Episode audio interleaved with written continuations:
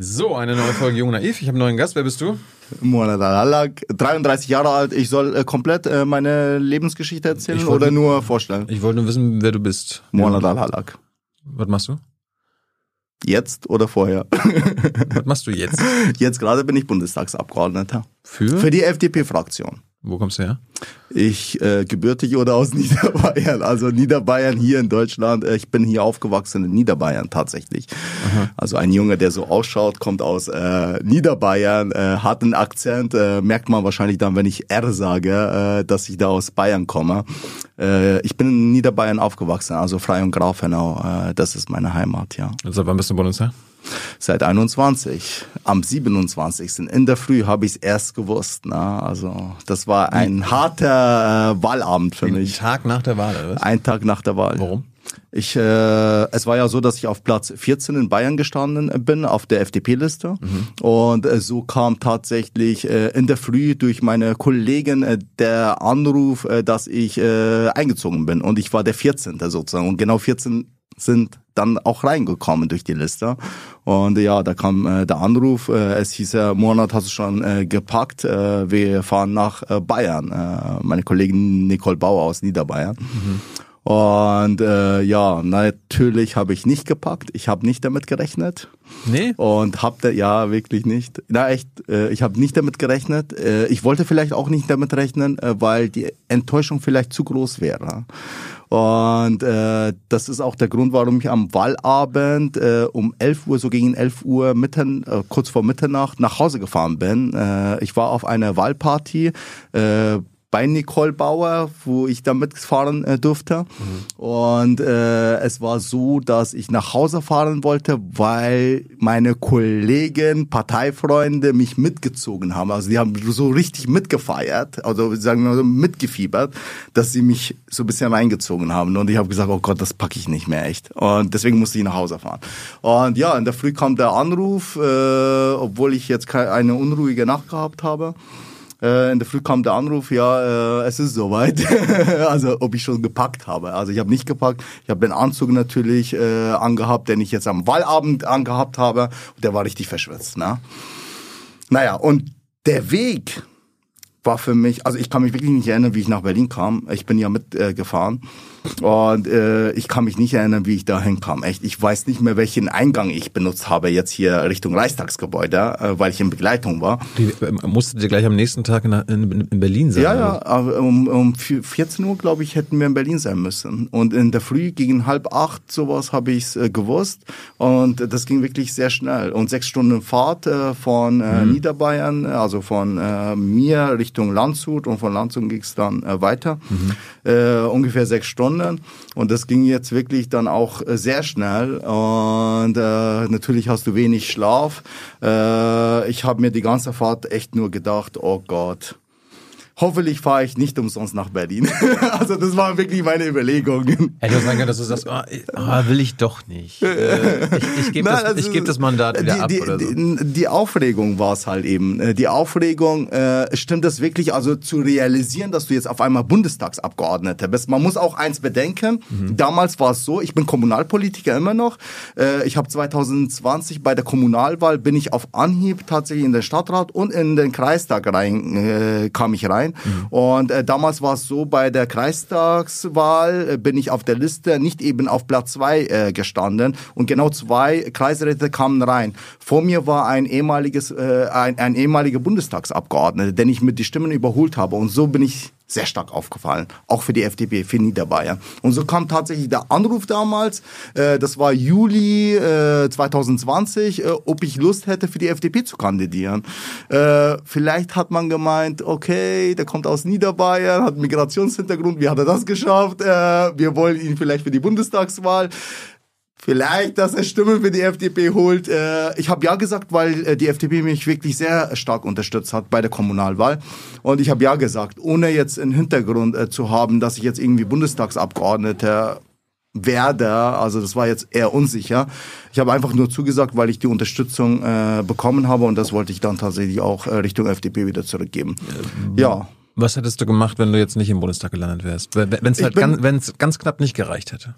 Du ganz ehrlich, äh, das genau das wollte ich ja eben meiden, diese Enttäuschung. Deswegen wollte ich nicht damit rechnen. Ich bin selber betrie zuletzt Betriebsleiter gewesen. Ich habe eine berufliche Ausbildung, mhm. äh, Fachkraft für Abwassertechnik, äh, bin Abwassermeister und äh, bin seit äh, also bis zur Bundestagswahl äh, 14 Jahre im öffentlichen Dienst als äh, dann zuletzt Betriebsleiter äh, tätig gewesen. Also ich äh, war vorher was und äh, werde jetzt auch nach meinen Mandate wahrscheinlich dann auch wieder, ich habe Rückkehrrecht, also ich kann wieder arbeiten. Ah. Also, also ich bin einer, der wirklich mal gearbeitet hat, also Handwerker ja eigentlich äh, vom Beruf. Was, was ist ein Abwassermeister? Abwassermeister, also Fachkraft für Abwassermeister erstmal. Ja. Äh, Fachkraft für Abwassermeister ist ein umwelttechnisches Beruf, äh, sehr vielfältig, äh, sprich äh, Biologie, Chemie, äh, viel mit Umwelt zu tun. Und äh, ich war auf einem eine Kläranlage tätig. Also äh, wir haben unter anderem statt Grafenau drei Kläranlagen äh, gehabt, äh, die ich dann zuletzt auch betreut habe.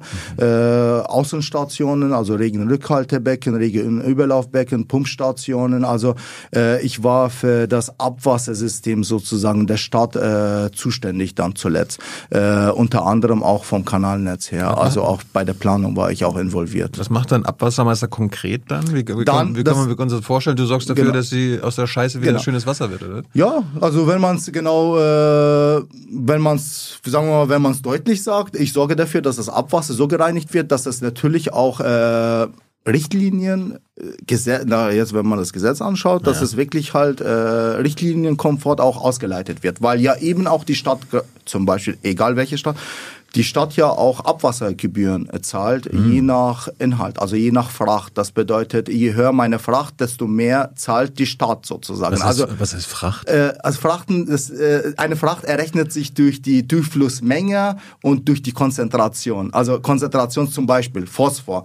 Äh, man, man, man hat ja auch Überwachungswerte. Auf eine Kläranlage hat man eine Überwachungswerte. Das kommt vom Wasserwirtschaft und vom Landratsamt. Mhm. Und für diese Überwachungswerte, für diese Grenze zahlt man sozusagen sagen. Wenn man eine Überschreitung hätte, zum Beispiel, wenn man das Phosphor hernehmen würde, weil das Phosphor ist ja äh, Energie, also sagen wir mal so, äh, äh, äh, ist ja eine Art, also es ist ja so, wenn Phosphor ist eine Art Düngemittel. Mhm. Und wenn Phosphor in eine bestimmte Menge ausgeleitet wird, dann führt das Ganze zu Eutrophierung, also Überdüngung sozusagen. Und das muss ja so sozusagen auch eingehalten werden. Also die, die, dieses Überwachungswert muss eingehalten werden. Es ist eine Art Vorgabe. Und man kann natürlich auch besser reinigen und so spart man sich auch die Fracht. Also das bedeutet, man spart sich Geld. Also ich zahle weniger, je weniger ich dann auch ausleite dementsprechend. Umgerechnet in Frachten. Und wenn ich tatsächlich Überschreitungen, und das wird dann immer, das, das kommt ja auch immer äh, äh so, dass da tatsächlich einer vom Wasserwirtschaftsamt äh, unangekündigt äh, vor Ort steht und eine Probe nimmt. Ah, eine, ja. ja, ja, und, äh, und so kommen diese Messungen zustande. Also der kontrolliert, ob ich da tatsächlich in der Vergangenheit auch nicht beschissen habe. Im wahrsten Sinne des Wortes. Genau. Ich darf das sagen, ich bin der Abwassermeister. Und äh, so äh, wird das auch überwacht. Und äh, aber, aber, wenn, aber, wenn, wenn es tatsächlich zu Überschreitungen kommen sollte, ja. dann zahlt man auch eine Art Strafe. Und wir reden da zum Beispiel, mir ist es einmal passiert, äh, dass ich natürlich durch ein Regenereignis, je nach äh, Reinigungsleistung tatsächlich den Wert von 1,5 Milligramm pro Liter sozusagen überschritten habe. Und so, äh, so zahlt man eine Strafe zum Beispiel, man kriegt diese Ermäßigung gar nicht mehr. Ich habe damals für die Stadt Grafenau, äh, das war, ich war, da war ich noch nicht Betriebsleiter tatsächlich, das war mein, äh, also ich war Stellvertreter. Und da haben wir 21.000 Euro zum Beispiel Strafe gezahlt, nur für eine Überschreitung äh, jetzt hier in dem hm. Fall von 1,5 also wenn es auch 1,6 war, ist egal. Du hast eine Überschreitung. Hi, Tyler hier, Producer von Jung und Naiv. Ohne euch gibt's uns nicht. Jeder Euro zählt und ab 20 landet ihr als Produzenten im Abspann auf YouTube. Weiter geht's. Aber erklär uns mal, warum das jetzt also viele, die das jetzt hören, haben, haben von diesem Job wahrscheinlich noch nie gehört. Okay. Warum, warum ist das ein Handwerk? Warum, äh, warum kann das kein Computerprogramm machen? Irgendwie, Nein, weißt du, irgendwas irgendwie überprüfen und so weiter? Genau. Also wir haben ja unter anderem, also Abwasserreinigung allgemein ist ja ein bisschen gesplittert. Äh, einmal jetzt Richtung, äh, ich nehme jetzt mal Chemie. Chemie ist ja so, dass ich ja auch Parametern bestimme. Also ich habe auch ein Labor, äh, wo ich äh, diese Überwachungswerte zum Beispiel auch bestimme und komplett überwache. Also ich, überwa ich überwache meine Abwasserreinigungsanlage komplett von der Biologie äh, angefangen äh, bis zum äh, chemischen Vorgang auch. Mhm. Äh, der mechanische Vorgang äh, ist auch da. Äh, deswegen auch, sprich Pumpen, Rechen, Anlagen, äh, Siebanlagen. Äh, das das sind äh, Sandfang, also das sind äh, hier meine mechanischen Vorgänge. Nachklärung zum Beispiel auch durch Räume, mhm. äh, das sind die mechanischen Vorgänge. Und äh, wir haben das damals so gehabt, dass wir tatsächlich vieles selber gewartet haben. Also ich habe unter anderem auch äh, Fachkräfte unter mir gehabt, die ich jetzt als Abwassermeister, ich war Betriebsleiter und äh, es ist so, dass ich halt meine Leute sozusagen so einteile. Ich habe auch ausgebildet äh, Richtung Fachkraft, äh, Fachkraft für Abwassertechnik und äh, es ist so, dass jetzt zum Beispiel äh, Mechanik, äh, da finden Wartungen statt, dann Biologie finden, ich habe ja eine Art Belebungsbecken oder auch ein Tropfkörperanlage. Ich weiß nicht, ob dir das was da das Ganze was sagt. Das bedeutet, ich züchte Bakterien, die bestimmte Inhalte umwandeln oder auch sogar abbauen. Bedeutet. Du züchtest als Handwerker ja, Bakterien? Ja, ja. Ah, ja auch. auch unter anderem. Also nicht nur Mechanik, also ich ja. habe nicht nur die Rotzange in der Hand, sondern auch tatsächlich Biologie jetzt, äh, Richtung Biologie, züchte ich Bakterien. Das. Passiert. Ich, ich war vor kurzem in Indien äh, auf eine Delegationsreise und äh, da war einer, der hat sich Startup, also es war ein Art Startup, äh, der sich dann, der hat eine mega enorme Idee sozusagen als als als als die größte Idee sozusagen da verkauft und es war wirklich einfach nur Bakterien züchten und er hat gesagt, er hat das Bakterium irgendwie erfunden und ich habe mir gesagt, das ist Kläranlage vor äh, 20 Jahren bei uns äh, hier in Deutschland sozusagen. Äh, man züchtet tatsächlich Bakterien und diese Bakterien bauen bestimmte Inhaltsstoffe ab oder um. Äh, sprich Belebungsbecken. Äh, da wird äh, Ammonium, äh, Ammonium umgewandelt in Nitrat und äh, dann, das sind dann andere Bakterien wieder äh, im Spiel, wo Nitrat dann zu Nitrit umgewandelt wird. Äh, bedeutet einmal aerob und einmal anaerob. Also es gibt ein Becken, der belüftet ist durch gelöste Sauerstoff und da werden diese Bakterien gezüchtet. Und ich hoffe, ich langweile dich. Nein, ich finde das. ich finde das. Also ich, ich, ich, ich finde das, ich finde das nur krass, dass sich jemand für mein Thema interessiert. Ich habe noch nie einen Abwassermeister hier gehabt. Ich finde das nur krass, dass sich jemand für mein Thema interessiert, weil jeder, der Abwasser hört, sagt, oh, Wasser, so unsexy, was will man damit? Ja, ja aber das Ding ist doch, hätten wir euch nicht, hätten wir doch ein viel größeres Problem, oder? Wir hätten die Scheiße dann hier am Dampf. Ja klar, hätten wir. Das ist ein Problem, echt. Und äh, ich meine allgemein das Wasser. Ich habe jetzt nicht fertig geredet. Also Chemie gibt's ja auch noch. Ja, erzähl. Äh, genau, also äh, es gibt Belebungsbecken, äh, Tropfkörperanlagen. Äh, das sind tatsächlich Tropf, äh, Tropfkörperanlagen werden tatsächlich nicht mehr gebaut. Die sind nicht mehr Stand der Technik. Das bedeutet, man hat damals einfach Lavasteine hergenommen und die Belüftung durch so eine Art Kaminwirkung äh, äh, künstlich erzeugt, dass diese Bakterien auf diese Lavasteine sozusagen gezüchtet worden sind. Mhm. Abwasser kam drauf, Inhalte waren da, also Nährstoff war da und so kam tatsächlich dann halt äh, die, da kamen die Bakterien in Einsatz, wo die eben diese Nährstoffe aufgenommen haben und äh, verarbeitet haben. Also das ist jetzt ganz normal eigentlich. Äh, diese, diese, diese Tierchen sozusagen, die bauen, die nehmen Nahrung auf und scheiden halt eben dementsprechend ein anderes Produkt aus. Mhm. Also wie wir Menschen sozusagen. Mhm. Und äh, diese Inhalte kann man abbauen.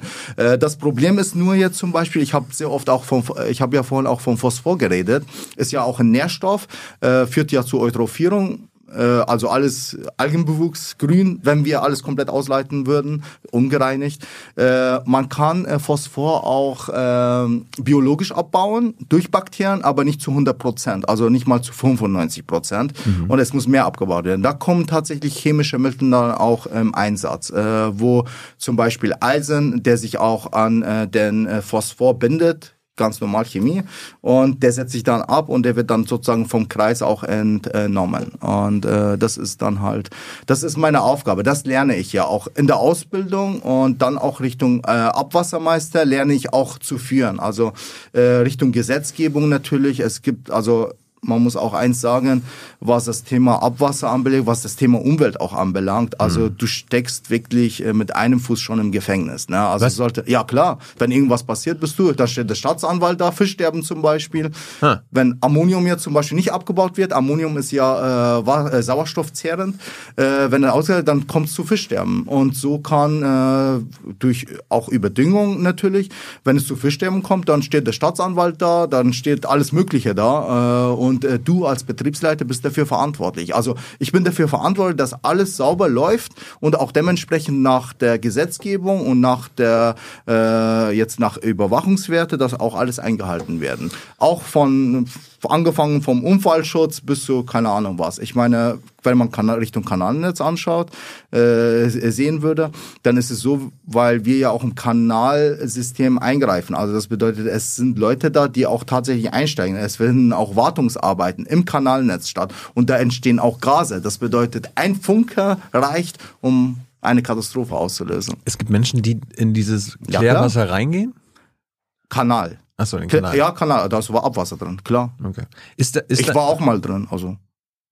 Aha. Wird man nicht, aber ohne Anzug jetzt. ist, ist, dein, ist, dein, ist dein Beruf ein körperlicher Beruf oder können, können das alle es, machen? Es, äh, es ist auch äh, zum, zum Teil körperlich gewesen. Es ist besser geworden, was man jetzt, wenn man Richtung Mechanik schaut, äh, weil leider die Wartung tatsächlich nicht mehr so auf der Kläranlage durchgeführt wird, sondern wirklich äh, meistens ist es so, dass man was Neues kauft, günstiger, als wenn man das Alte wieder repariert. Äh, sehr schade. Ja, sehr schade. Ja. Äh, aber man versucht natürlich das Alte irgendwie wieder zu verwerten. Also es deswegen auch Umweltthema, äh, weil du ja eigentlich Sachen wiederverwertet, recycelst. Äh, das gleiche auch, ich meine, auf der Kläranlage oder auf Abwasserentwässerungsanlagen entstehen ja auch äh, Klärschlemmer und diese Klärschlemmer, das ist auch ein Problem jetzt auch, äh, was jetzt find, was ich jetzt sagen wir mal äh, vom vom vom Beruf sozusagen mitgenommen habe, von der Praxisseite, äh, diese praxisbezogene Denkweise auch bei mir im Umweltausschuss ist ja so, dass ich da halt eben damit was zu tun gehabt habe und das jetzt eben einbringe. Zum Beispiel vierte Reinigungsstufe, was aktuell zur Debatte steht, oder auch äh, Phosphorgewinnung. Das bedeutet von den Klärschlamm. Ich habe ja vorhin gesagt, dass der Phosphor an sich gebunden wird und abgesetzt wird und dann vom Kreislauf ja entwendet wird. Hm. Und dann kann man tatsächlich den Phosphor wieder zurückgewinnen, um eben effizient als Düngemittel hernehmen. Äh, unser Problem war es ja mit äh, damals äh, mit Antibiotikum und weil im Abwasser ja auch Antibiotikum oder auch jetzt durch die Antibabypille Hormone ja auch drin sind, äh, sind. Deswegen darf man ja den Klärschlamm nicht einfach jetzt hier für Gemüseanbau und nehmen. Also irgendwann mal, äh, wenn ich da tatsächlich äh, das essen würde auf eine lange Zeit, äh, dann würde ich tatsächlich äh, Frauenhormone auch auf mich annehmen. Äh, ist das ein eher männlicher Beruf oder äh, ist das so? Ja, also meistens sind es tatsächlich ähm, also Männer, also bei mir, ich habe keine Frau unter mir gehabt, äh, sehr schade, aber das hat sich tatsächlich verbessert, weil ich bin, ich bin ja auch vernetzt bayernweit äh, mit anderen Betriebsleiter, Abwassermeister. Ich habe ja vorher auch mit der DWA zusammengearbeitet, wo es jetzt andersrum ist. Also arbeite immer noch mit denen zusammen, aber ich kannte die ja vorher mhm. und ähm, äh, und das ist äh, tatsächlich so, dass der Beruf auch etwas attraktiver geworden ist, auch für Frauen. Zum Beispiel Laborarbeit, äh, wo man auch mikroskopieren kann. Also man beobachtet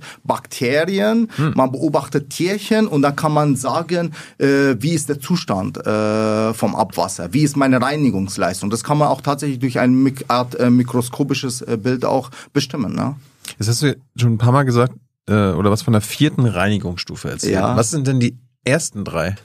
Äh, es, es gibt ja, also ich habe ja sehr oft von, dass ich, äh, sagen wir mal, auch wirklich, äh, da, dass du es auch verstehst. Also, ja. Es ist ja so, ich habe ja von äh, Mechanik, Biologie, Chemie geredet. Ja. Und mit jeder Reinigungsstufe hat man immer eine äh, Stufe eingeführt, wo halt mehr eben äh, an Inhaltsstoffe abgebaut werden. Das bedeutet, wenn ich durch eine mechanische Reinigungsstufe. Das ist die erste. Das wäre das wäre die erste. Also das haben wir damals schon mal gehabt, äh, irgendwann mal. Äh, man hat äh, irgendwie Klopapier rausgeholt und sowas. Also dann ist Abwasser halt jetzt sagen wir mal äh, trübisch, aber halt äh, das andere sieht man ja nicht, also Ammonium sieht man ja drin mhm. nicht zum Beispiel. Äh, das wäre die erste Reinigungsstufe, wo wirklich alle Grobstoffe mal rausgeholt werden. Mit, Auch mit, unter mit anderem Sieb, Sand, mit so einem Sieb, okay. oder Rechengutanlage, Rechenwäsche gibt's ja auch, also das wird ja komplett auch auch das, was rausgeholt wird, muss auch ja natürlich auch recycelt mhm. werden oder auch natürlich irgendwo entsorgt werden, äh, fachgerecht. Und äh, das wäre dann tatsächlich die erste Stufe halt. Und äh, dann kam äh, jetzt die Biologie, äh, wo wir dann auch wirklich davon reden, dass wir halt bestimmte Inhaltsstoffe umwandeln, abbauen und dann erreicht man ja nicht das, was man eigentlich will. Deswegen habe ich sauberes ja vorhin. Wasser. Ja, sauberes Wasser ist es ja schon, aber die Inhaltsstoffe sind halt natürlich noch da. Das bedeutet, der Phosphor, ich habe immer noch eine Überschreitung. Ich habe ja vorhin gesagt, Phosphor, ich kann biologisch den Phosphor abbauen, aber nicht so, dass ich meinen Grenzwert einhalten kann. Dann mhm. kommt Chemie in, äh, ins Spiel. Und so kann ich dann, sagen wir mal, den Überwachungswert weiter abbauen durch die chemische Reinigungsstufe. Äh, dann gibt's dann durch eine Art... Äh, weitere, also so Mikrofilteranlagen sind das, äh, wo zum Beispiel auch in äh, München 2, glaube ich, äh, habe ich mir angeschaut, das ist München 2, genau, wo man jetzt vom Allianz Arena, ich weiß nicht, ob du das kennst, Allianz Arena vorbeifährst, auf der linken Seite sind solche Türme. Hm. Hast du die jemals gesehen? Nee. Das sind so Türme äh, und das sind Faultürme tatsächlich. Also da wird Gas produziert, was jetzt in dieser Zeit sehr wichtig ist. So, also erste Stufe. Und da kommt die vierte. Also die vierte Reinigungsstufe tatsächlich mehr Inhalte, zum Beispiel auch Richtung äh, Antibiotika redet man ja auch davon, dass man mehr Inhalte, also das Wasser noch besser sauber macht als vorher. Aber warum haben wir das bisher nicht?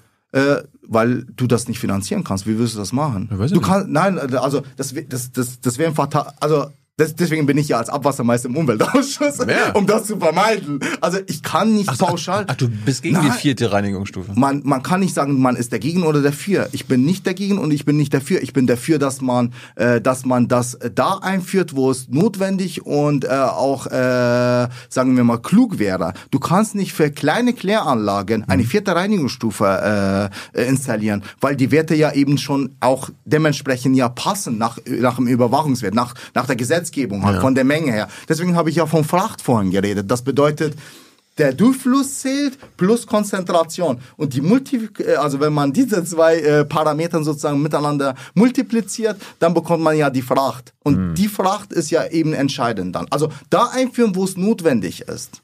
Weil das ja enorm, also wo, kostet wo, wo, sehr viel Energie. Gib mal ein Beispiel. Wo wäre das denn notwendig? Großstädte zum Beispiel. Achso, in Berlin. Ja. Ja, also aber, mit Berlin bin ich gar nicht zufrieden. Übrigens immer wenn oder ich durch, München oder so. äh, mit also ich würde also tatsächlich würde mich die Kläranlage hier in Berlin sehr interessieren, okay, weil ja ja mache ich auch und äh, ich äh, also ich gehe ja sehr ob jetzt E-Scooter oder zu Fuß jetzt Richtung äh, ich bin ja in der Doro-Teenstraße, mhm. sind ein paar Meter draußen und wenn ich da Richtung Reichstagsgebäude laufe, ungelogen, da stinkt jedes Mal, jedes Mal stinkt's da vom Kanal raus. Das hat mit dem Kanalsystem zu tun. Es gibt ja Trennsystem und ja. Mischsystem. Ja. Das bedeutet, beim Mischsystem kommt Regenwasser und Schmutzwasser zusammen, immer. Und wenn es regnet, kommt das immer dazu. Und das, das, das ist ja ein mega Aufwand für die Kläranlagen, das zu reinigen. Das bedeutet, die haben immer eine Mischung zwischen äh, Regenwasser und äh, Schmutzwasser. Das ist übrigens auch ein Thema hier Richtung Schwarmstadt, dass man Regenwasser wiederverwenden kann. Jetzt haben wir von, von ich rede echt sehr viel.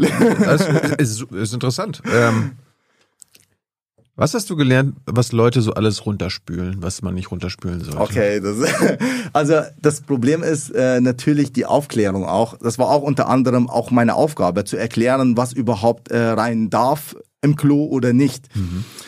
Äh, unter anderem also ich habe von Unterhosen, ich habe übrigens Geld auch mal gesehen, also Unterhosen, Unterhosen Geld, äh, was noch, äh, diese Badeenten kennst du bestimmt, oder?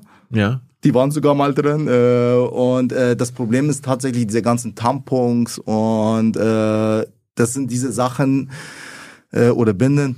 Das sind diese, äh, äh, das ist das Problem halt Richtung jetzt mechanische Reinigungsstufe, weil natürlich auch Pumpen verstopfen können. Ja, ja. Richtung Pumpstation zum Beispiel, weil du ja ein Kanalsystem hast, wo auch alle Dörfer miteinander verbunden sind. Das bedeutet, von jedem Dorf muss irgendwo auch wenn die Gefälle nicht gegeben ist, muss ja eben das Wasser ja hochgepumpt werden und Richtung Gefälle dann laufen, Richtung Kläranlage. Ja. Deswegen ist die Kläranlage immer meistens im tiefsten Punkt äh, vom Kanalnetz mhm. sozusagen mhm. halt.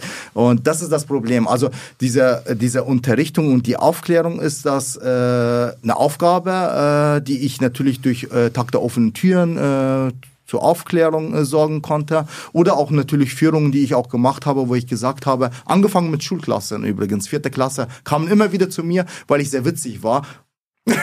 aber ich habe dennoch Inhalte dann vermittelt. Aber gibt es irgendwie so eine Regel, was man runterspülen soll und was nicht? Also irgendwie nur Toilettenpapier? Sa sagen, wir mal, sagen wir mal so, äh, es gibt welche, die jetzt in der Vergangenheit auch ein Problem danach gehabt haben, weil die Essensreste da runtergespült haben.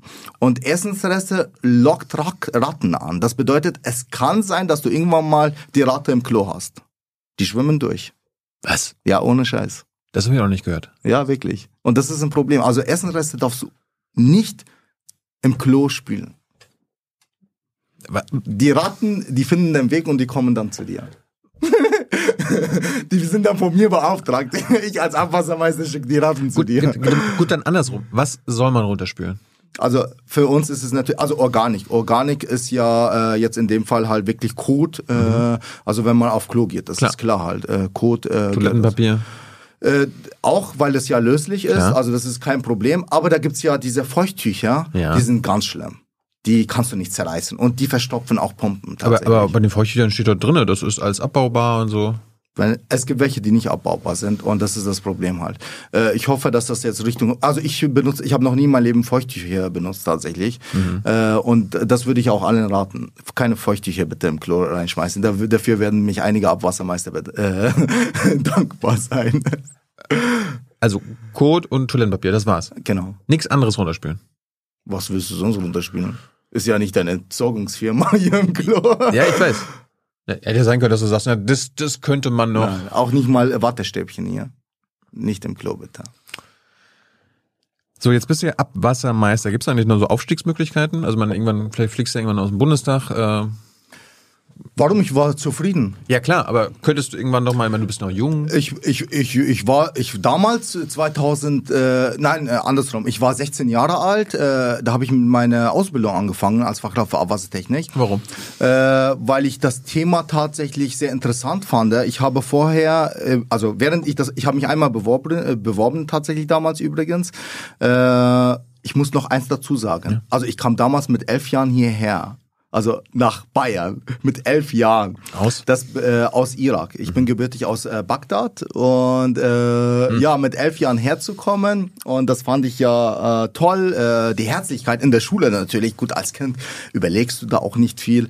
Äh, ich wollte nur mit den anderen echt äh, spielen, reden und so musste ich halt eben Deutsch lernen und äh, das hat mich echt damals sehr gefreut, dass auch die anderen Kinder auf mich zukamen. Ich glaube, ich war eine kleine Attraktion. ich sah so aus. Andere Kinder sagen, oh, warum schaut er so aus in Bayern? Das war vielleicht mein Vorteil auch. ich war der Einzige. Und äh, ja, und äh, das war mein Vorteil, dass ich mich wirklich sehr schnell äh, integriert habe. Ich war, ich kam in der Hauptschule an, also ich saß äh, schon, also angefangen mit der Hauptschule, Mittelschule sozusagen. Mhm. Ich saß mal ein Jahr lang drin und habe nichts verstanden. Also ich saß da drin und sage, okay, okay, okay. Und nach, also nach einem Jahr. Hast du kein Deutschunterricht bekommen? Oder? Ja, doch, aber man, man fängt ja mit Null an. Also ja. du kommst hierher, du konntest nicht mal äh, wie jetzt sagen. Also ich wusste nicht mal, also ich konnte nicht mal. Ja, Servus ich, oder sowas. Äh, Servus wusste ich auch nicht, ja. aber Hallo vielleicht, das ist noch verständlich gewesen, aber, aber, aber ich konnte wirklich null, also gar nichts. Also ich habe ja vorher nicht gelernt und äh, da komme ich halt hierher und äh, muss erstmal Deutsch lernen. Und ich habe ein Jahr lang gebraucht, durch Freunde eben, durch Ehrenamt tatsächlich auch noch, äh, ging das sehr schnell. Also ich habe innerhalb von einem Jahr äh, sehr schnell äh, reden können, äh, mich unterhalten können. Hm. Und äh, dann habe ich zwei weitere Jahre gehabt, äh, wo ich dann tatsächlich den qualifizierten Schulabschluss schreiben musste. Und ungelogen, ich habe Inhalte nicht so ganz verstanden und habe äh, Richtung Prüfungen dann auch alles fast auswendig gelernt. Das bedeutet, ich habe Zusammenhänge rausgesucht. Wenn ich die Frage gelesen habe, habe ich mir Zusammenhänge rausgesucht und habe mir das, äh, da, dann habe ich das hingeschrieben, was ich sozusagen auswendig gelernt habe. So hat das früher auch. Und, und das hat geklappt. Das hat bei uns auch immer so ja, funktioniert. Das, das hat geklappt und ich habe 2,0 tatsächlich Durchschnitt gehabt äh, beim äh, Quali, also nach drei Jahren sozusagen äh, hier in Deutschland.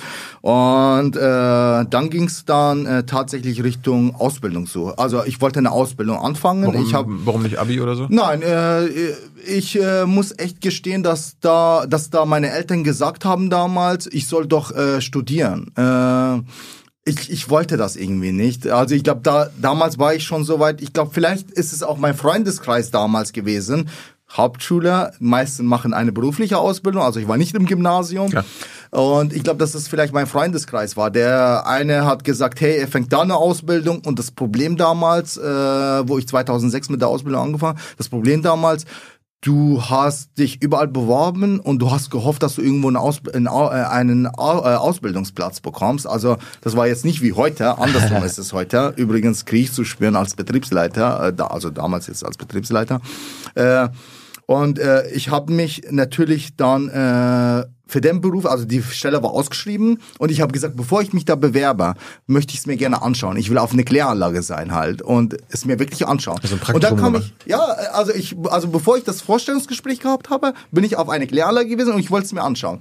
Dann bin ich hingegangen, ja, dann wurde es mir alles gezeigt und ich fand es, ich war, ich war positiv beeindruckt eben, weil das vom Beruf her so vielfältig war. Also man hat Richtung Mechanik was gemacht. Also es ist jetzt nicht irgendwo eine Industrie, wo du jeden Tag einen Scheibenwischer irgendwie montierst, zum Beispiel. Also äh, das hat mich beeindruckt. Du bist kein Ro Roboter. Genau, also da, da bin ich kein Roboter halt. Ich habe jetzt die chemische Seite gesehen, die mechanische, die biologische und das fand ich so interessant, echt. Das war so viel für mich auch. Und ich hätte nie gedacht, ich, also ich hätte nie gedacht, dass da, dass der Beruf so vielfältig ist. Aber wie bist du darauf gekommen? die Stelle war ausgeschrieben in der Schule. Die Lehrerin hat ja, gesagt, aber, aber da werden doch noch andere Stellen ausgeschrieben sein. ja klar, LKW-Fahrer ja, ja, oder klar, so weiter. Ja Warum? klar, aber das hat mich angesprochen irgendwie. Ja, echt. Ich habe also sagen wir mal so, wenn ich es mir angeschaut hätte und ich hätte gesagt, äh, nee, das ist nichts für mich, dann hätte ich tatsächlich auch andersrum äh, geschaut. Äh, Elektrotechnik hat mich auch sehr stark angesprochen. Und übrigens, da drin ist ja Elektrotechnik. Ja. Also ich bin Fachkraft für Abwassertechnik und das bedeutet, ich bin auch Elektriker für festgelegte Tätigkeit. Das bedeutet, als Abwassermeister, ich weiß, wenn, ein, wenn ich einen Elektriker da habe und der redet von irgendwas, dann weiß ich, dann habe ich eine Ahnung davon. Ich kann auch tatsächlich, ich darf nicht installieren, aber ich darf warten. Das bedeutet, egal ob jetzt FI, äh, also Lampe installieren ist das Einfachste, ja. Aber, aber Fehler suchen, äh, angefangen von Schützen, FIs, ich weiß nicht, ob dir das so ein bisschen was sagt. Also Elektrotechnik war auch dabei und das hat mich auch tatsächlich so damals ein bisschen auch angesprochen, weil es so vielfältig war. Und dann kam meine Bewerbung und dann kam mein Vorstellungsgespräch, wo der Bürgermeister damals zu mir gesagt hat, Mohanad, hast du dir das überhaupt angeschaut? Da sage ich, ja, ich war auf der Kläranlage. Also das war schon äh, irgendwie ein positiver Effekt, dass ich mir das angeschaut habe und innerhalb natürlich von, durch Leistung, äh, innerhalb von drei Jahren natürlich so gutes Zeugnis gehabt habe. Äh, 2,0, da haben wirklich die anderen äh, nicht mal solche Noten geschrieben. Äh, ich war in Mathe auch sehr gut, äh, wo in der neunten Klasse, also nach der neunten Klasse, habe ich ja die Ausbildung angefangen, wo in der neunten Klasse tatsächlich war es so, bei Mathe jetzt, da wurden die Noten durch äh, die Lehrerin immer auf der Tafel geschrieben. Also wie viele Einser, wie viele Zweier, wie viele Dreier und wie viele Vierer und Notendurchschnitt von der ganzen Klasse. Und ungelogen, da war ich habe im Rekord siebenmal hintereinander Einser geschrieben, in Mathe zum Beispiel. Und jedes Mal, wenn da nur ein Einser gestanden ist, dann oh, Monat. Also das war, äh, das war halt tatsächlich damals so, dass ich da sehr gut in äh, Mathe auch war. Äh, wie viele Jahre bist du im Irak zur Schule gegangen? Genau, äh, ich war äh, in der Grundschule äh, tatsächlich und äh, das ging bei mir auch sehr schnell. Also als Kind, äh, ich wusste nicht mal damals, dass wir da auf einmal weg müssen. Äh, und wo es hieß, Wieso? äh, Warum, warum, warum, unsere Eltern haben nicht gesagt, wir kommen nicht mehr wieder. Also ich habe es nicht gewusst. Ich konnte mich vom Freunde nicht verabschieden. Echt nicht. Ihr, ihr seid 2001 geflüchtet, ne? Zwei, nein, äh, vorher. 2001, äh, 2000, 2001 sind wir hier in Deutschland gewesen. Wir waren äh, vorher, also 1999, 2000 äh, sind wir los. Wir waren knapp ein Jahr auch in äh, Türkei. Also wir sind über Türkei, weil da natürlich, das war halt auch so eine Sache, überhaupt einen Weg zu finden. Äh, auf jeden Fall weiß ich, dass ich da in der Türkei war und äh, in der Türkei war es so, dass ich zur Schule wollte. Und äh, ging nicht. Also ich war nicht da, da bin ich nicht zur Schule gegangen. Und dann ging es tatsächlich dann weiter Richtung Italien übers Mittelmeer und äh, von Italien dann nach Deutschland. Äh, noch, noch, nur, nur nach eins. Äh, ich denke, dass ich vielleicht in der vierten Klasse war, zuletzt Grundschule. Äh, ich weiß aber nur noch eins, ich bin da Klassensprecher geworden. Ah. Ja, echt, bevor ich gegangen bin. Und ich habe mich so darauf gefreut. Das war Zufall. Irgendjemand hat mich vorgeschlagen und dann auf einmal hab ich, bin ich Klassensprecher geworden. Das war eine Sensation damals. Und übrigens meine Lehrer, äh, mein, äh, meine, meine Mutter war auch Lehrerin in dieser Grundschule und äh, sie hat mich extra in eine andere Klasse gesetzt, dass sie mich nicht unterrichten muss. Erinnerst du dich noch, wie so Schule im ja. Irak war, äh, im Gegensatz zu Deutschland? Gibt es ja. da, da Gemeinsamkeiten, Unterschiede? Nee, gar nicht. Also äh, ich kann eins auf, was jetzt sehr prägend ist, auch mhm. als äh, ich einmal wurde ich, also wenn du sagen wir mal eine Hausaufgabe hast, die du nicht erledigt hast, dann musst du dich wirklich so anstellen und dann kriegst du mit einem Stock äh, ja ungelogen, ne? Und das war schon krass. Also das sind Methoden, die wir vor 100 Jahren auch hier in Deutschland gehabt haben übrigens. Ja, ich ne? glaube vor 30, 40 Jahren sogar noch. Ja, also, ja, ja. also also man, man muss jetzt so ein Land ja nicht direkt verurteilen. Es ist, glaube ich, nur mit der Zeit halt bisschen im Rückstand. Also so sehe ich das. Aber dich als Kind, äh, das, das, das bleibt natürlich hängen. Und ich weiß, ich einmal ist es mir passiert ja, ja. und ich, ich dachte, ich habe meine Hausaufgabe nicht erledigt und mein Problem war, ich habe es auf dem Weg nach Hause damals, also übers Wochenende sozusagen, also wir haben auch so ein bisschen Wochenende, aber ein bisschen anders gewesen, also Freitag war bei uns der Feiertag, ja. weiß ich noch so ein bisschen und äh, ich habe das schnell erledigt eigentlich auf dem äh, Heimweg sozusagen, äh, wo wir uns noch vorhin hingesetzt haben. Und ich habe nicht mehr dran gedacht sozusagen. Und ich habe ich habe gemeint, ich habe es vergessen. Und ich habe die Schläge kassiert sozusagen dafür. Und dann ist mir eingefallen, dass ich es gemacht habe. Und das ist sehr stark prägen geblieben. Ja, also das sind so diese Sachen. Äh, natürlich Digitalisierung. Ich meine, damals gab es nicht mal ein Handy oder sowas. Also alles natürlich mit Kreide, weiß ich noch halt. Äh, da hat man immer so Tafeldienst gehabt. Also das war so ein bisschen ähnlich. wie jetzt mit meiner, äh, mit, mit meiner Zeit verglichen hier in Deutschland. Äh, das sind die, halt die Zeit. Aber das fand ich äh, sehr traurig, äh, echt, dass ich auf einen Tag weg musste und äh, konnte mich von Freunden nicht verabschieden. Aber man vergisst auch als Kind sehr schnell. Also ich habe mich dann wirklich sehr schnell auch an die Neuen gewöhnt. Ich war, ich glaube, das ist auch meine Art, so ein bisschen diese Offenheit. Und das zieht auch, glaube ich, Menschen äh, auch auf mich. Und das ist, glaube ich, meine Art, immer die Sachen positiv zu sehen. Also, äh, wo Leute zu mir gesagt haben, bevor ich zu dir kam, mach das nicht.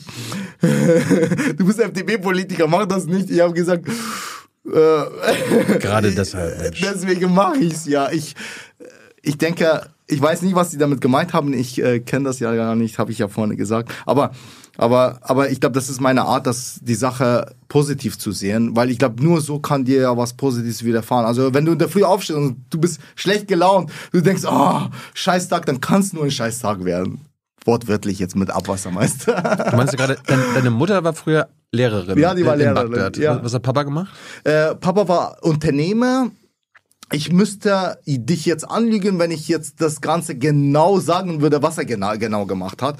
Der Kauf, war Unternehmer, Kaufmann, Kaufmann äh, also so ähnlich. Äh, ich, ich weiß wirklich nicht mehr, was er genau gemacht hat, äh, aber ich würde mich tatsächlich äh, mit meinem Dad mal hier zusammensetzen, was er genau gemacht hat. Das würde mich interessieren. Er hat es mir gesagt, aber es war halt so vielleicht undetailliert. Also er war Kaufmann, er hat da jetzt äh, angefangen, nicht nur äh, Immobilien, sondern auch, glaube ich, sogar äh, Autos. Ich bin mir aber echt äh, nicht äh, sicher, äh, was er da genau gemacht hat. Was haben deine Eltern gemacht, als sie jetzt dann nach, nach Deutschland gekommen sind, als ihr euch quasi, das, als, als ihr euer Leben aufgebaut habt? Genau, also wo wir ankamen, äh, also die Dankbarkeit natürlich in Sicherheit zu wissen. Äh, bei uns ging es ja, also wir waren ja Kriegsflüchtlinge und äh, damals äh, 2000, 2001 ist ja schon ein bisschen losgegangen in Irak. 2003 haben wir den Golfkrieg gehabt und äh, siehe jetzt zum Beispiel Ukraine. Äh, wir reden da schon, also seit acht Jahren gibt es da Konflikte und am 24.02. ist es eskaliert. Und äh, das haben wir so ähnlich in Irak gehabt. Also in Irak war das ja so, dass natürlich halt die Stimmung schon anders war. Es gab schon eine Art Bürgerkrieg halt untereinander und da ging es schon ein bisschen los und da haben unsere Eltern gesagt, hey, wir geben jetzt alles auf, wir haben wirklich alles zurückgelassen und sind da geflüchtet sozusagen, rechtzeitig noch, Gott sei Dank. Und äh, hm. wir waren dann froh, wo wir hier ankamen. Äh, ich als Kind äh, weiß nur bestimmte, ich habe bestimmte Bilder, die auch hängen geblieben sind. Du kannst nicht alles aufnehmen, aber bestimmte Bilder bleiben hängen. Zum Beispiel jetzt äh, der Transport äh, zwischen Türkei und Italien, wo wir äh, zwischen äh, zwei Schiffe wechseln mussten. Das weiß ich noch, wo meine Mom zwischen äh, diese zwei Schiffe äh, reingefallen ist im Wasser und äh, durch die Wellenschläge haben wir sie Gott sei Dank, also ich weiß es, also diese Schreie habe ich noch im Kopf, äh, wo auch äh, sie Leute rausgezogen haben rechtzeitig, bevor tatsächlich diese äh, zwei Schiffe aneinander kollidiert sind. Was heißt Schiffe? Äh, das ein, Große Trans Schiffe. ein Transportschiff weiß ich noch, wo wir unten tatsächlich untergebracht waren. Äh, ich weiß noch, wo es undicht war an einer Stelle. Habt ihr euch versteckt? Äh, ja, oder? genau, das sind Ah, ja. Flüchtlinge, also ganz normal. Also das sind so Transportschiffe gewesen. Also eins war, wo wir länger dran, äh, drin gewesen Wurdet sind. ihr geschmuggelt einmal, oder was? Habt ihr euch schmuggeln lassen? Ja, klar. Wow. Also kann man, äh, klar, also das sind, also du, du hast keinen anderen Weg. Du kannst nicht einfach jetzt hier legal durch, äh, weiß ich nicht, mit einem Zug fahren. ja, du das machen? Also das sind wirklich diese Bilder, die eben halt hängen bleiben. Ich weiß nicht, wie ich da in diesem Schiff reinkam, ohne Scheiß, aber ich weiß eben, dass dieses Schiff groß war. Ich weiß noch, dass wir nicht raus durften. Ich weiß noch, dass an einer Stelle irgendwas undicht war. Da haben Leute mit Eimer noch irgendwie raus äh, äh, Wasser transportiert. Ich weiß nicht mehr wo. Aber das sind diese Sachen. Wir haben Dosenfutter gehabt. Also das weiß ich noch. Also wir haben Dosenfutter mitgenommen. Also das sind die Sachen, die du als Kind so ein bisschen erlebst. Und äh, ich habe auch in Irak äh, Schüsse gehört übrigens. Ne? Und diese Schüsse kamen wieder hoch äh, bildlich wieder hoch, äh, nachdem ich am 24. Februar hier in Deutschland auf europäischem Boden aufgestanden bin, wo es hieß Angriff auf, äh, auf die Ukraine. Äh, und das war für mich echt äh, sehr schlimm. Also da kamen Bilder wieder hoch, die für mich äh, sehr krass waren. Äh, ich habe mich dann auch geäußert, äh, was Social Media anbelangt, habe ich mich geäußert und ungelogen, meine Mom hat das gelesen und hat angefangen zu heulen. Sie hat sie hätte nicht gedacht, dass diese Bilder, dass ich diese Bilder noch drin habe halt. Ne? Also sie hat gemeint, wir sind Kinder, wir bekommen das halt nicht so mit. Also du, Und- du hattest auch Geschwister? ja, ich habe Geschwister, ich bin der Älteste. Äh, Mein jüngster Bruder ist hier aber geboren. Äh, genau, äh, die drei, äh, also zwei Schwestern, zwei weitere Schwestern und zwei Brüder, eins davon ist hier geboren. Und äh, wir waren alle, meine jüngste Schwester äh, war in der Zeit, glaube ich, auch nicht äh, alt. Also ich denke, dass sie vielleicht drei, vier war, sowas. Warum, warum sind deine Eltern quasi Richtung Europa geflüchtet, Türkei? Warum nicht irgendwie, keine Ahnung, Iran oder Syrien? Das kann ich dir nicht beantworten, aber ich kann dir nur eins beantworten. Äh, mein Opa, äh, natürlich Irak hat auch eine Hochkonjunktur mal gehabt, wo wirklich viele auch äh, Urlaub gemacht haben in Irak. Du Ja. wirst lachen. Ich habe Ja, ja. noch ein Bild auf äh, Facebook von meiner Tante, wo 1900, glaube ich, 55 oder in der in die 60er vielleicht auch, äh, wo mein Onkel äh, mit Anzug, wo er seine Frau dabei gehabt hat, also wie wirklich Monroe-mäßig, kurzen Rock. Aber, aber, aber das, das ist das Krasse. Also Irak war mal so modern und das finde ich so traurig eben halt, dass er jetzt irgendwie halt zurückfällt. Für meine Eltern ist es das Schlimmste, ne? Also die haben das halt natürlich, die sind da aufgewachsen. Wollten die jemals zurück? Äh, Also, also, nein. Also haben sie euch erzählt, okay, wir gehen jetzt, wir flüchten jetzt nach Vielleicht Europa. war das am Anfang so, aber jetzt auf jeden Fall nicht. 2012, wo wir, ich habe äh, die deutsche Staatsangehörigkeit damals beantragt und äh, das weiß ich noch ganz genau. Die Frage kam, ob ich auf meine irakische Staatsangehörigkeit verzichten möchte. Ich habe ja gesagt, weil ich mich da so integriert habe und so heimisch gefühlt habe. Ich habe gesagt, Deutschland ist meine Heimat und ich möchte hier bleiben. Ich will keine andere Staatsangehörigkeit haben. Hättest du doppelt haben können, oder? Habe ich verzichtet. Ah. Und deine Eltern? Meine Eltern auch. Ah, ja. Ja, und das war ein Zeichen, also ich habe die jetzt, natürlich war das deren Entscheidung. Und wo ich dann gehört habe, dass sie das auch wollen, da habe ich mir gedacht, wow, also das war nicht nur von meiner Richtung her, sondern auch wirklich von meinen Eltern, dass ich gesagt habe, cool, wir müssen nicht mehr zurück, Gott sei Dank. also damals als Kind natürlich erstmal, aber, aber das, das, das ich glaube, dass meine Eltern, für meine Eltern war es am schwierigsten, wenn du mit ab 40 oder jetzt Richtung 50 schon, äh, also meine Eltern sind beide 1966 geboren, be- beides äh, gleiches Baujahr. Ähm, sind gleich alt. Äh, in der damaligen Zeit war das schon so, dass meine Eltern eben halt in ein Alter gekommen sind, die jetzt, sagen wir mal, nicht viel auch aufnehmen jetzt auch. Kinder lernen auch sehr schnell.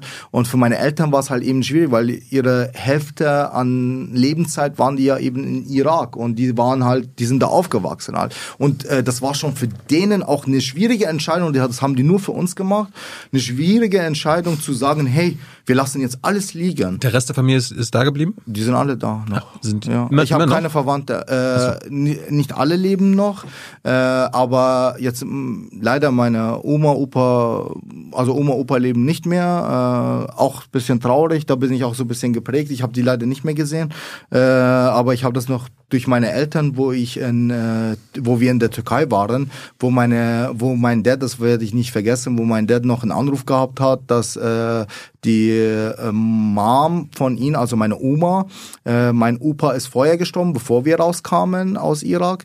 Äh, der hat Krebs gehabt, starb auch sehr jung, glaube 60 Jahre alt geworden. Und meine Oma ist ein Jahr danach gestorben, wo ich äh, in der Türkei war, also mit meinen Eltern. Mhm. Und das ist so ein bisschen auch hängen geblieben, da wo der Anruf kam, wo mein Dad angefangen zu heulen hat, meine Mom, äh, wo, wo es hieß, dass sie auch Krebs hatte. Und die hat das nicht verkraftet, dass ihr Mann sozusagen, also mein Opa, äh, innerhalb von einem Jahr, ne, und die hat auch Krebs bekommen, äh, durch wirklich Trauer. Also die war, die saß anscheinend nur noch zu Hause und hat nur geheult und das durchgehend, äh, das hat sie nicht so verkraftet. Und man muss auch eins sagen, in der damaligen Zeit haben meine also Oma, Opa haben aus Liebe geheiratet, wo damals Großfamilien untereinander irgendwie geheiratet haben. Das mhm. war nicht der Fall. Mein Opa hat, der hat, glaube ich, mit 35 sowas erst geheiratet, weil er immer zu ihrem Dad gegangen ist, hat gesagt, er möchte die Tochter haben. Und äh, der hat's abgelehnt. Also der hat so lange gefällt, bis er ja gesagt hat. In der damaligen Zeit. Also wir reden da wirklich von. Und äh, deswegen äh, kam es auch so, dass meine Eltern sich in der Schule kennengelernt haben in Irak äh, mhm. und so auch aus Liebe geheiratet haben, weil weil mein Opa gesagt hat, das hat er gehabt und das will er, wünscht er auch keinen. Jeder soll aus Liebe heiraten. Und deswegen auch diese liberale Einstellung jetzt. Also jetzt komme ich wieder ins Spiel, dass unsere Familie sehr liberal eingestellt ist und offen ist und deswegen auch äh, meine liberale Haltung auch. Reden, reden wir gleich darüber. Aber ähm, warst du jetzt in den letzten 20 Jahren mal wieder im Irak? Äh, nein, äh, wir waren ich glaube, wir waren schon mal äh, danach kurz mal unten, weil irgendjemand geheiratet hat. Aber da war ich, glaube ich, äh, da war ich auf jeden Fall unter 18 vielleicht. Oder ich kann mich auch täuschen, da müsste ich nachschauen. Aber seitdem bin ich nicht mehr dort gewesen, echt. Also mhm. ich glaube, dass der. Meine Eltern machen einmal im Jahr Urlaub. Äh, Nordirak ist es ja wunderschön aktuell auch. Die Stimmung ist ein bisschen Kurdistan, anders. Oder? Kurdistan, genau. Also Erbil äh, habe ich jetzt, also meine Verwandten leben meist, also alle, ist, ist, alle, alle leben in Erbil und Slomania. Ist, ist das sicher da wegen ja, den türkischen Angriffen und sowas? Ja, also also ich muss echt sagen, äh, dass also wenn ich jetzt Bilder sehe von äh, meine Tanten, wir sind ja per WhatsApp hier und und äh, meine Eltern auch, wenn die jetzt also auch äh, hinfliegen, äh, wenn man diese Bilder sieht, also ich muss echt sagen, äh, sehr europanah, echt, also hätte ich nicht gedacht dass äh, so ein Land sich positiv entwickeln kann. Mhm. Und genau das wünsche ich mir halt für Bagdad. Meine Tante setzt sich da brutal dafür ein, dass Denk, äh, Gedenk, äh, also Denkmäler sozusagen, weil die ja durch den IS ja vernichtet worden sind, halt sehr schade echt. Und meine Tante übrigens äh, versucht, die ist da, also in Arbeit äh, und versucht alles zu digitalisieren. Das bedeutet, dass man alles noch vielleicht digital erhalten kann. Ja, ja. Und das ist halt was Tolles. War, war, war, die, war die religiös? Äh, ich bin, oder, oder seid ihr religiös? Nein. Weil du meinst liberal? Mein, meinst so? du, ich bin äh, religiös? ich weiß es nicht, darum frage ich ja. Na, also ich weiß nicht, was, was du als äh, religiös äh, definierst. Na, na, gehst, äh, meinst du jetzt, gehst du jeden, sagen wir mal so, gehst du jeden Freitag in die Moschee? Leider nicht. Gott verzeihe mir. Nein. Okay. Also ich äh, gehe nicht in die Moschee. Ähm, aber es ist klar, wenn du in Irak geboren bist, dann bist du, also ich bin gebürtig aus Irak und die meisten sind eben Moslem. Also bist du, du Schiit oder Sunni? Äh, das ist, ich sage immer, wenn ich diese Frage bekomme, sage ich, es spielt keine Rolle. Also ja. ich habe damals, ich habe ungelogen, ich habe keinen Unterschied gesehen, bis natürlich der Konflikt entstanden ist, mhm. wo ich mir gedacht, hä, was ist der Unterschied? Das, wir sind doch alle eigentlich, es sind doch alle Muslims. Ja. War, was, was gibt's da für einen Unterschied? Also ich habe es mir erklären lassen dann von meinen Eltern und haben mir gedacht, also so schade echt. Also da entsteht Konflikt innerhalb von Religion. Jetzt, das ist ja das gleiche wie jetzt hier katholisch und äh, und und das und, ja. Und, und das finde ich so schade, finde ich halt. Und äh, ich sehe da auch das Gesamtbild. Also ich sage jetzt auch, egal ob jetzt Muslim, Christ oder auch äh, jüdisch, also ich habe jüdische Freunde. und das, und das finde ich so schade, echt, äh, dass man, dass wir alle eigentlich, äh, äh, wir sind alle Menschen und wir haben eine Erde. Und ich finde, da können wir wirklich gemeinsam inhaltlich auch, egal ob jetzt, und da sollte wirklich die Religion irgendwie kein Hindernis sein. Und das finde ich so schade, finde ich, dass man sich Religi jetzt, äh, deswegen sehe ich da Richtung Türkei immer so ein bisschen kritisch. Äh, ich sehe das immer ein bisschen so krit, äh, ja, ich, ich finde das schade, echt. Ich finde das so schade. Und man könnte wirklich einen gemeinsamen Weg gehen, weil das, weil wir alle Menschen sind halt. Und es spielt doch keine Rolle, was du für eine Religion ausübst, was, wie du ausschaust, wie, wo du herkommst. Es zählt doch, was wir gemeinsam wollen halt. Und genau das ist, das muss doch unser Ziel sein. Und übrigens, ich versuche da auch äh, Religion von Politik zu trennen, was jetzt zum Beispiel in der Türkei nicht möglich ist. Äh, das passt nicht zusammen. Deswegen vielleicht auch meine Art und Weise, dass ich vielleicht sagen kann, ja, äh, wenn, wenn, wenn, wenn mich jemand irgendwie, äh, sagen wir, wenn jemand mich irgendwo vielleicht als unreligiös einstuft, äh, dann hat das vielleicht damit zu tun halt. Das also die Eltern sind nicht sauer, wenn du jetzt keine äh, Muslime heiratest oder sowas? Nein, die sind um Gottes Willen. Also äh, heiraten sowieso nicht. Also äh, die sind da bestimmt nicht sauer, weil ich habe ja vorhin gesagt, dass äh, meine Eltern sehr liberal eingestellt. Also, mhm. die, also es gab keinen Zwangsheirat damals schon nicht und damit fängt mein Dad jetzt nicht damit an. Also ob jetzt Muslim oder nicht Muslim, äh, es äh, es ist echt äh, egal. Hauptsache die Person. Also die Person zählt von der Einstellung her. Ich meine äh, äh, wenn ich jemanden habe, der jetzt, sagen wir mal, auch vielleicht Rechtsextremist ist, es zählt doch nicht, ob er jetzt Muslim ist oder nicht. Ja. Also das ist sehr schade, dass das miteinander immer verbindet, äh, verbindet wird. Auch was aktuell immer noch geschieht halt. Wenn wenn irgendwas passiert, äh, wenn einer sich daneben benimmt, ich will es jetzt nicht zu extrem äh, sagen, äh, wenn sich einer daneben benimmt und nur weil er Muslim ist, heißt es nicht, weil er es gemacht hat, weil er Muslim ist. Also das äh, das muss man auseinanderhalten halt. Hast, hast du deinen Eltern mal gefragt, warum ihr in Bayern gelandet seid? Äh, ich weiß das tatsächlich sogar, weil das meine Eltern uns so gesagt haben und die sind da ziemlich froh. Die Möglichkeit haben wir gehabt, dass wir tatsächlich nach Berlin oder irgendwo anders äh, gehen, aber wir wollten das nicht. Äh, also meine Eltern wollten das nicht. Äh, wir sind aus, also ganz zufällig da gelandet tatsächlich. Man kommt und wir wurden dann in München aufgefangen. Ja. Also da sind wir aufgefallen, äh, wurden von der Polizei, das weiß ich noch, äh, Berliner Hauptbahn, äh, Münchner Hauptbahnhof. Da wurden wir tatsächlich von der Polizei aufgefangen. Natürlich konnte man sich nie ausweisen und so kamen wir dann halt äh, ja in Haft sozusagen. Also da in Haft? Ja, ja. Du wurdest dann untersucht, äh, Daten aufgenommen, äh, Fingerabdrücke. Ich weiß noch, dass ich als Kind Fingerabdrücke äh, geben musste. Boah. Ja, ja. Und so wird ja überprüft. Also wenn du vorher irgendwo anders warst, zum Beispiel Griechenland, dann wirst du dahin geschickt. Also dieses Abkommen, das, dann wirst du wieder zurückgeschickt sozusagen. Und ah, das war ja nicht der Fall. Also wir wurden da tatsächlich erst, unsere Erstaufnahme war in Deutschland dann. Ja, aber wie, wie, wie habt ihr das gemacht, wenn ihr in Italien angekommen durch, seid? Habt ihr wir, wir, haben, wir kamen anscheinend durch Italien irgendwie durch. Ich ha. kann, äh, sag mir nicht, äh, frag mich bitte nicht, äh, mhm. wie. Ich weiß es echt nicht. Aber ich weiß nur, dass halt natürlich meine Eltern immer durch äh, ja, Fälschen von keine Ahnung was. Also das sind ja, äh, das, das, das waren ja Schleuser, die uns jetzt irgendwo halt mitgenommen haben. Also äh, die du bezahlt hast. Mhm. Und äh, du weißt ja, wie das hier so ja, sehr krass. Also gut, aber die, die Möglichkeiten waren nicht da. Also was willst du denn machen? Und deswegen finde ich so toll, echt, ich bin, ich bin so, also meine letzte Rede im Bundestag, echt, da haben, da haben angefangen, meine Beine zu zittern. Also meine Beine haben angefangen zu zittern, ohne Scheiß, zu wackeln. Ich dachte, hoffentlich falle ich nicht um, weil ich da was Persönliches wieder reinbaue. Es ging ja um dieses Chancenaufenthaltsgesetz, denn ich, äh, darüber dürfte ich ja debattieren. Mhm. Und äh, also ich bin auch froh, dass ich jetzt auch von der FDP die Möglichkeit bekommen habe. Ich sitze ja unter anderem auch im Innenausschuss als stellvertretendes Mitglied mit der Berichterstattung Integration. Ich wollte das unbedingt, deswegen habe ich es auch bekommen. Und äh, äh, da dürfte ich auch darüber reden. Und das hat mich wirklich so stolz gemacht, dass ich vielen, die in Kettenduldungen leben, diese Chance eröffnen kann, dass sie wirklich auch, die wollen arbeiten, können aber nicht. Und genau diese Möglichkeit kann ich denen geben. In Bayern ist es für uns bisschen schlimmer, nicht, dass du sagst, oh, in Berlin ist doch alles in Ordnung, aber in Bayern sieht es ein bisschen anders aus. Aber, aber das, aber, aber, aber, aber diese Chance ist übrigens nur ein Schritt. Nächstes Jahr geht's Richtung Einwanderungsgesetz.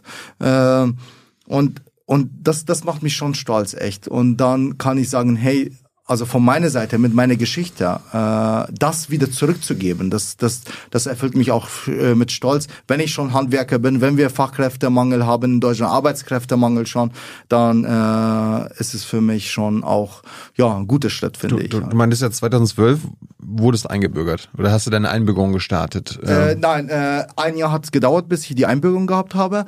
Äh, 2010 habe ich mit meinem Meisterbrief angefangen Ja. und 2012 habe ich es beendet. Also bevor ich es beendet habe, bei der Prüfung habe ich meine deutsche Staatsangehörigkeit gehabt. Also zwischen 11 und 12 habe ich die deutsche Staatsangehörigkeit in, gehabt. de, in den zehn, elf Jahren dazwischen, äh, wie oft musstet ihr diese behördlichen Duldungen ertragen? Äh, wie oft wurde euch angedroht, dass ihr abgeschoben werdet Wir, oder so weiter? Ich weiß, ich weiß nur, dass wir im ersten Jahr, wo wir hier ankamen, wirklich in Angst gelebt haben. Äh, das, du kriegst es als Kind mit, wenn deine Eltern natürlich immer egal was du für einen Brief nach Hause bekommst, wir waren ja so eine Art Heim und wenn du einen Brief nach Hause bekommst, stehen meine Eltern so und trauen sich beide, also ein Hin und Her ist es. Mach du das auf bitte, mach du das auf. Also keiner hat sich getraut, dieses Brief zu öffnen, wenn es vom Landratsamt ist. Also das ist so krass echt und das bekommst du als Kind mit. Angst vom deutschen Staat. Angst, dass man jetzt abgeschoben werden muss oder eben nicht, das weiß man ja nicht. Und nach einem Jahr und innerhalb dieses Jahr durftest du nichts machen, ne? Und äh, und und das ist noch gut übrigens, ne? Das ist noch gut, weil wir nach einem Jahr, ich weiß es noch ganz genau, dieses Brief kam nach einem Jahr, wo meine Eltern sich nicht getraut haben und es war der Bescheid sozusagen, ob wir hier bleiben dürfen oder abgeschoben werden und die standen da und der Brief lag irgendwann mal auf dem Tisch und keiner wollte es öffnen, echt. Also keiner hat sich getraut. Und das, da, da hat man genau gemerkt, was da für eine Angst dahinter steckt. Und äh, irgendwann mal waren sie sich einig, Gott sei Dank. Und, und, und da war wirklich die Zustimmung und das ver vergiss ich halt nicht. Und ja, und Umarmung und die habt Kinder bekommen das mit. Das Aber war- habt ihr Asyl be äh, genehmigt bekommen oder was war du das? stellst einen Asylantrag Ja. und äh, wenn nicht, dann lebst du ja in Ken äh, Kettenduldungen Mhm. und so weiter. Du bekommst immer hier eine Frist. Aber das war eine äh, befristete, also wir haben eine befristete Aufenthaltsgenehmigung bekommen. So nennt man das. Mhm. Ja. Äh, aber ich weiß jetzt nicht, wie viel, auf wie viele Jahren befristet. Und wenn du das äh, natürlich je nach Kenntnisse dann irgendwann mal nach durch diese ganzen Befristungen, die kannst du immer wieder verlängern, musst jedes Mal zum Landratsamt. Aber das war positiv. Also also es hätte auch anders laufen können. Es hätte eine Ablehnung sein müssen, dann hättest du einen Anwalt einschalten müssen, dann hätte dieses Verfahren eingeleitet werden müssen, dann hättest du wieder, egal je nach Verfahren, wie lange es dauert, vielleicht drei Jahre, dann bist du drei Jahre in Deutschland, vier Jahre in Deutschland und darfst nichts machen. Du darfst nicht arbeiten. Du darfst nicht arbeiten, wenn du eine Ablehnung hast. Haben deine Eltern irgendwann gearbeitet? in den Verfahren, lau- äh, da, da sind wir noch angekommen. Nach einem Jahr, nach einem Jahr äh, hier in Deutschland, wo wir äh, die, äh, dem, wo der Bescheid kam, wo es hieß, wir dürfen bleiben, wir Ja. haben äh, die befristete Aufenthaltsgenehmigung Ja. sozusagen, dann dürften wir auch umziehen tatsächlich. Ah. Und dann sind wir von Schönberg damals Richtung Grafenau, wo ich hier auch aufgewachsen bin tatsächlich nach einem Jahr. Da durfte ich auch dann zur Schule und äh, das, das war ja das Tolle. Äh, natürlich waren, also wir waren äh, Sozialleistungsbezieher erstmal, äh, aber mein Dad war wirklich auf der Suche nach Arbeit.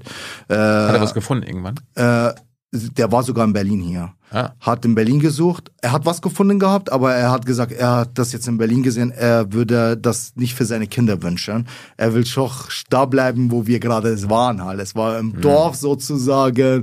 Äh, Dorf direkt nicht, aber es war ein eine kleine Stadt sozusagen halt, wo die Kinder gut aufwachsen können, äh, familienfreundlich und das wollten meine Eltern. Und da kamen meine Eltern wieder zurück und es war die Herausforderung für meine Eltern, mit null anzufangen. Da hat dein Zeugnis nicht gezählt damals. Meine Mutter war Lehrerin, das war das Schlimmste für sie. Ne? Und äh, sie dürfte, sie hat keine Zeugnisse und die Zeugnisse sind nicht anerkannt worden, ne? auch wenn sie es gehabt hätte.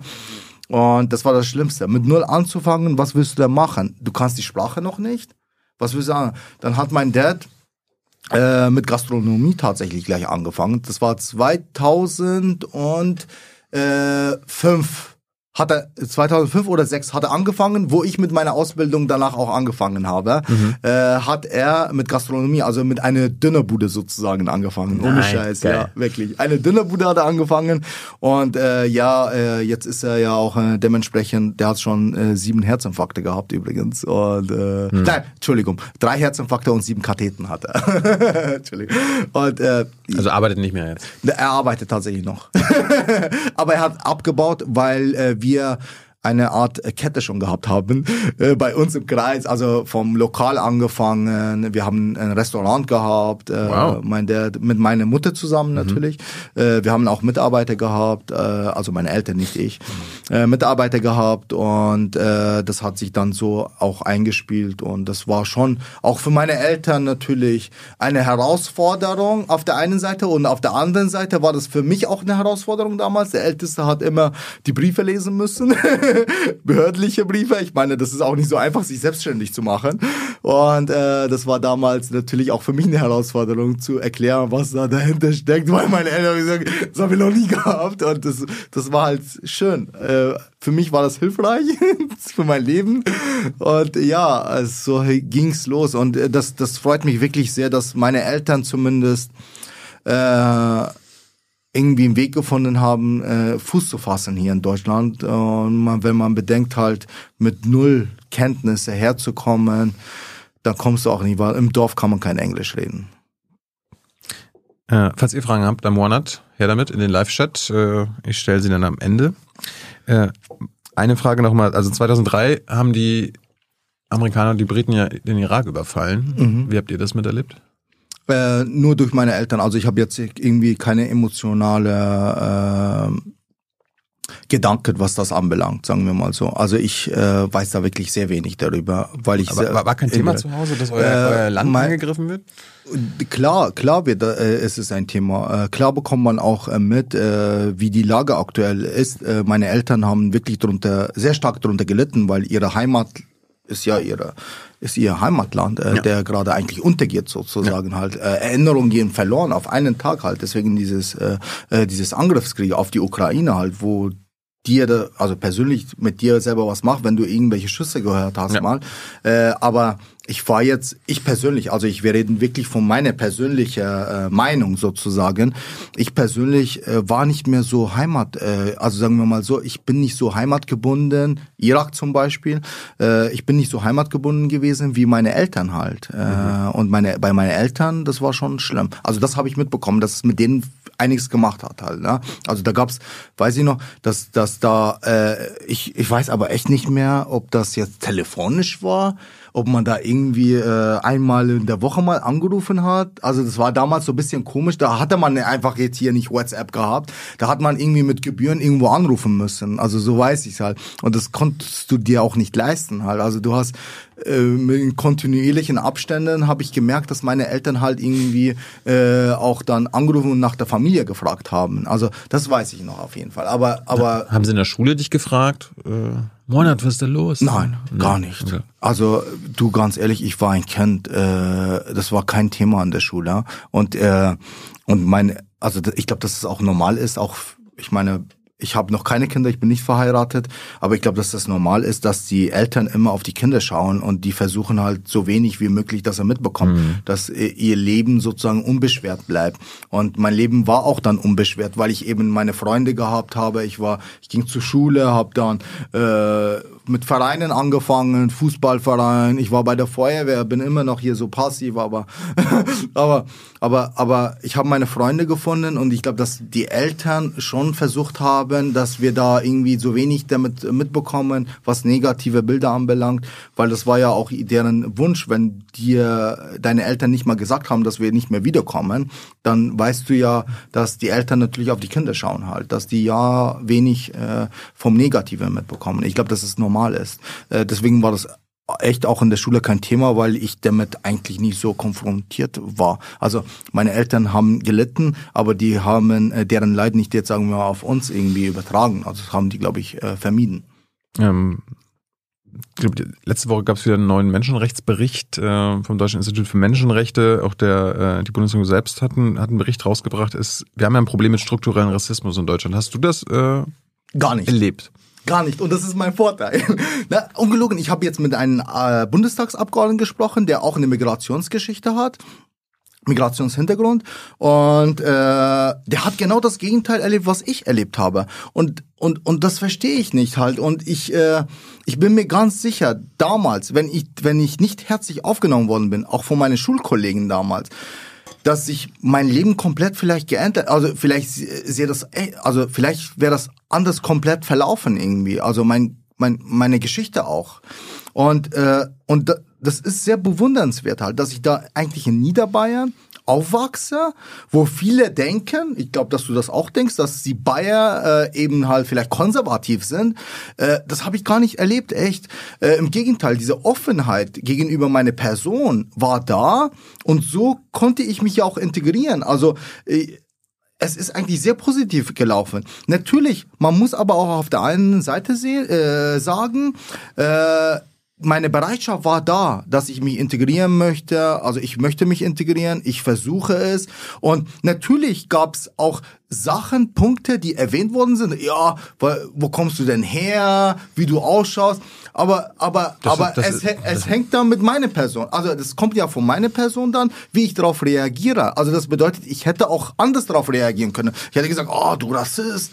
Also aber, aber ich habe das gar nicht so gesehen. Ich, hab, ich bin positiv darauf äh, eingestellt gewesen und ich habe positiv darauf reagiert, dass derjenige sich, also dass, dass, dass, dass er gemerkt hat, dass ich ihn verstehe und dass, er, dass ich eben halt äh, nicht gerade irgendwie negativ drauf eingegangen bin. Und so kam halt dann vielleicht auch äh, äh, das Gefühl, dass er vielleicht was Falsches gemacht hätte. Also, aber, aber hast du nie so irgendwie mal, dass einer gesagt hat, hier Mohanad al-Halak, was ist denn das? Äh, nee, hier weg. Also einfach nur schon mal Diskriminierung aufgrund einfach des, deines Namens.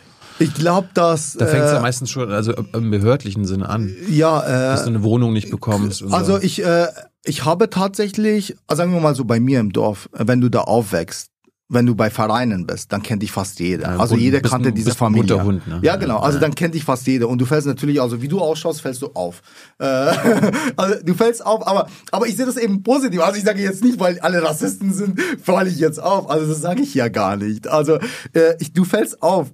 Aber aber es war wirklich so, wenn ich, wenn du bei Vereinen bist, wenn du äh, da mal bist, äh, wenn dich jeder mal gesehen hat in der Stadt, wo jetzt Leute auf mich zukommen. Ich weiß noch, wo du da zur Schule gelaufen bist und jetzt bist du zum Bundestag. Also was, was, was das mit den Menschen eigentlich auch macht, die meine Geschichte verfolgt haben.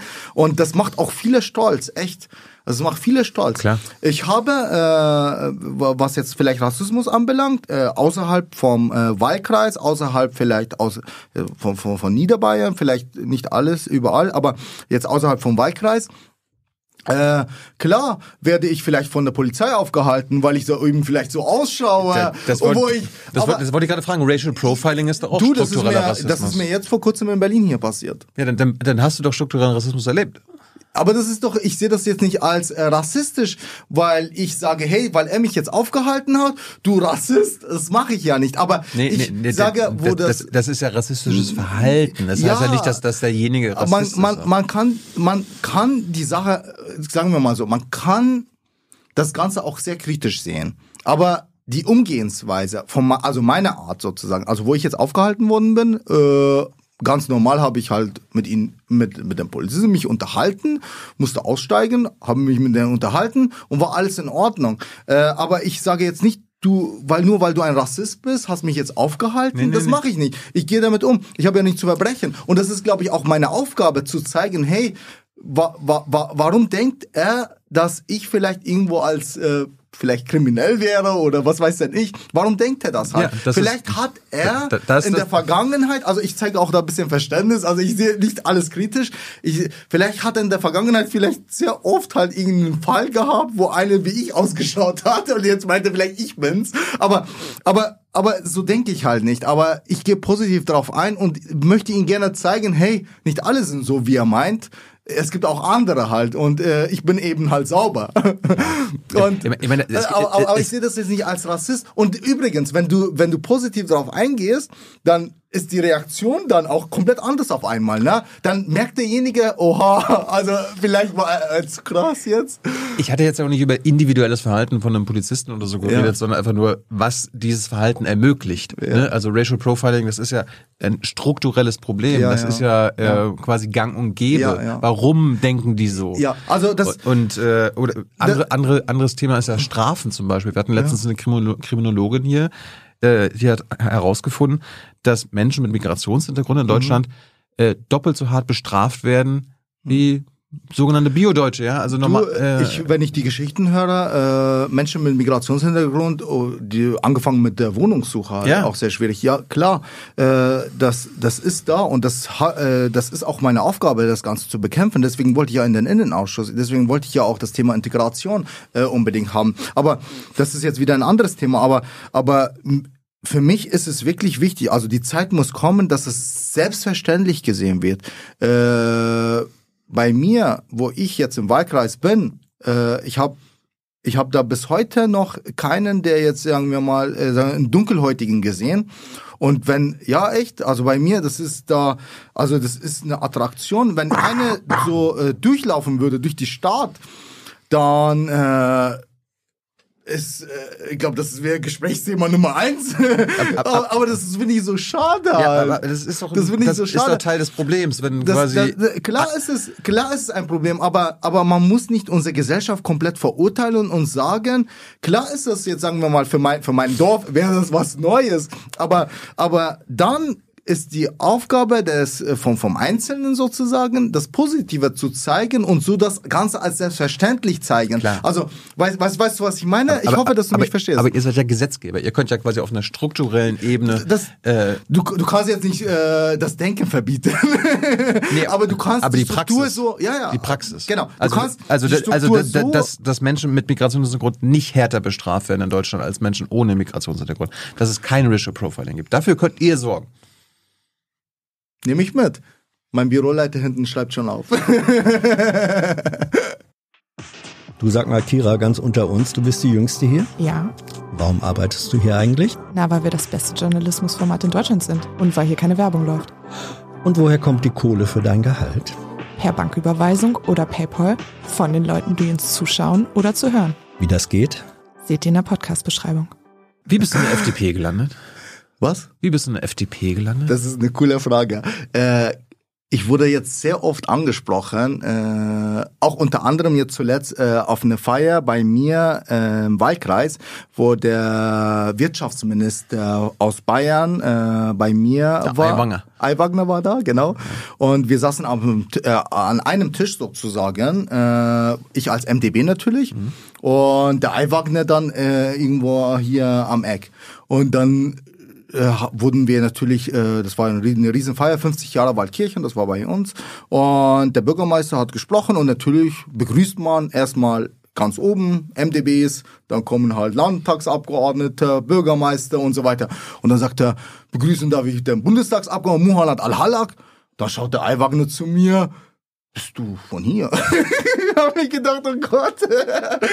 Also der hat das, also für ihn war das so unrealistisch, dass einer mit Migrationshintergrund hier seinen Wahlkreis hat das und Bundestagsabgeordneter ist. Das ist beim Aber, Thema davor, ne? Und, und, und übrigens, ich habe nicht darauf geantwortet, meine Kollegen, also sagen wir mal äh, auch äh, Mandatsträger, nicht von meiner Fraktion, die gesagt hat, er ist einer von uns. Also da siehst du die Reaktionen halt, äh, dass man eben da gelandet ist, wo man eigentlich hin, also deswegen ist es auch meine Heimat, weil weil sowas gar nicht zustande kommt. Also klar, diese Reaktion kann man verurteilen und kann man kann sagen, hey, du Rassist. Aber aber aber vielleicht hat er das wirklich nicht so gemeint. Aber für ihn ist es wirklich irgendwie ein, ein, ein, ein positiver doch, also was Positives finde ich, dass eine, der eigentlich nicht hierher gehört, hierher kommt, aufgenommen wird, die Chance bekommt und jetzt Bundestagsabgeordneter ist. Also er vertritt sozusagen seinen Wahlkreis und das ist wirklich was Positives für unsere Gesellschaft. Ja, und äh,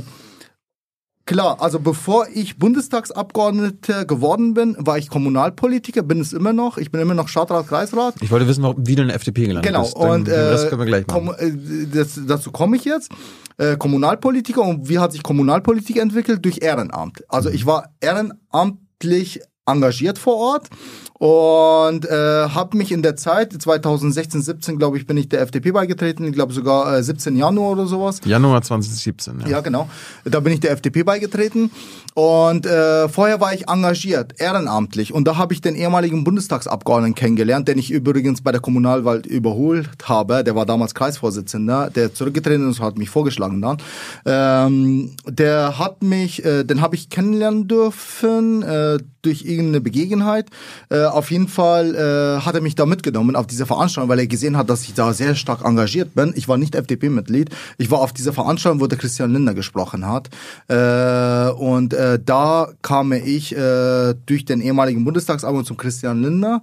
Äh, ungelogen, ich wusste damals nicht, wer das ist. Äh, also ich habe den nicht mal im Fernseher gesehen irgendwie. Und wenn er vielleicht flüchtig irgendwo eingeblendet worden ist, äh, konnte ich es mir nicht merken. Gleich also, weggeschaltet. Äh, Nein. Du, ich habe ich hab mich ich habe mich wirklich auch, klar hat man irgendwo eine Meinung gehabt, aber das war eher nur kommunal, also auf kommunaler Ebene. Also ich habe mich nie mit Bundespolitik eigentlich so befasst und mein Ziel war es noch nie, also mein Ziel war es nie, Bundestagsabgeordneter zu werden. Äh, das hat sich durch diese Leistung dann entwickelt. Also auf jeden Fall kam ich zu Christian Lindner und der Christian Lindner äh, hat ja auch dementsprechend, also die haben miteinander geredet, der, der ehemalige Bundestagsabgeordnete Gerhard Drechsel, der zu mir mhm. gesagt hat, äh, hier Christian Lindner, Christian Lindner, äh, Monat Al-Halak und blablabla.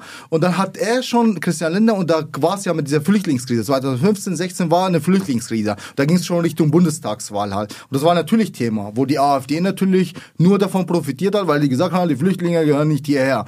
Und das war die Flüchtlingskrise. Und da hat er davon geredet, hey, schau her, du bist das beste Beispiel für gelungene Integration, weil er hat ja auch auf dieser Veranstaltung, nicht mit mir persönlich, er auf dieser Veranstaltung davon geredet, dass die Herkunft keine Rolle spielt, wie du ausschaust, wo du herkommst. Familie, Elternhaus zählt nicht. Es zählt, was du leistest. Und das hat mich angesprochen äh, auf dieser Veranstaltung. Zu dem Moment war ich immer noch nie Mitglied übrigens. Und dann, äh, wo ich mit, wo er gesagt hat, hey, schau her, du bist das beste Beispiel für gelungene Integration. Bist du noch, äh, bist du FDP-Mitglied schon? Ich weiß nicht, ob das eine Standartfrage war, aber ich habe so ein schlechtes Gewissen gehabt, dass ich, es hat mich alles angesprochen. Er hat auf den Nerv getroffen und als zu dem Moment war ich dann auch FDP-Mitglied.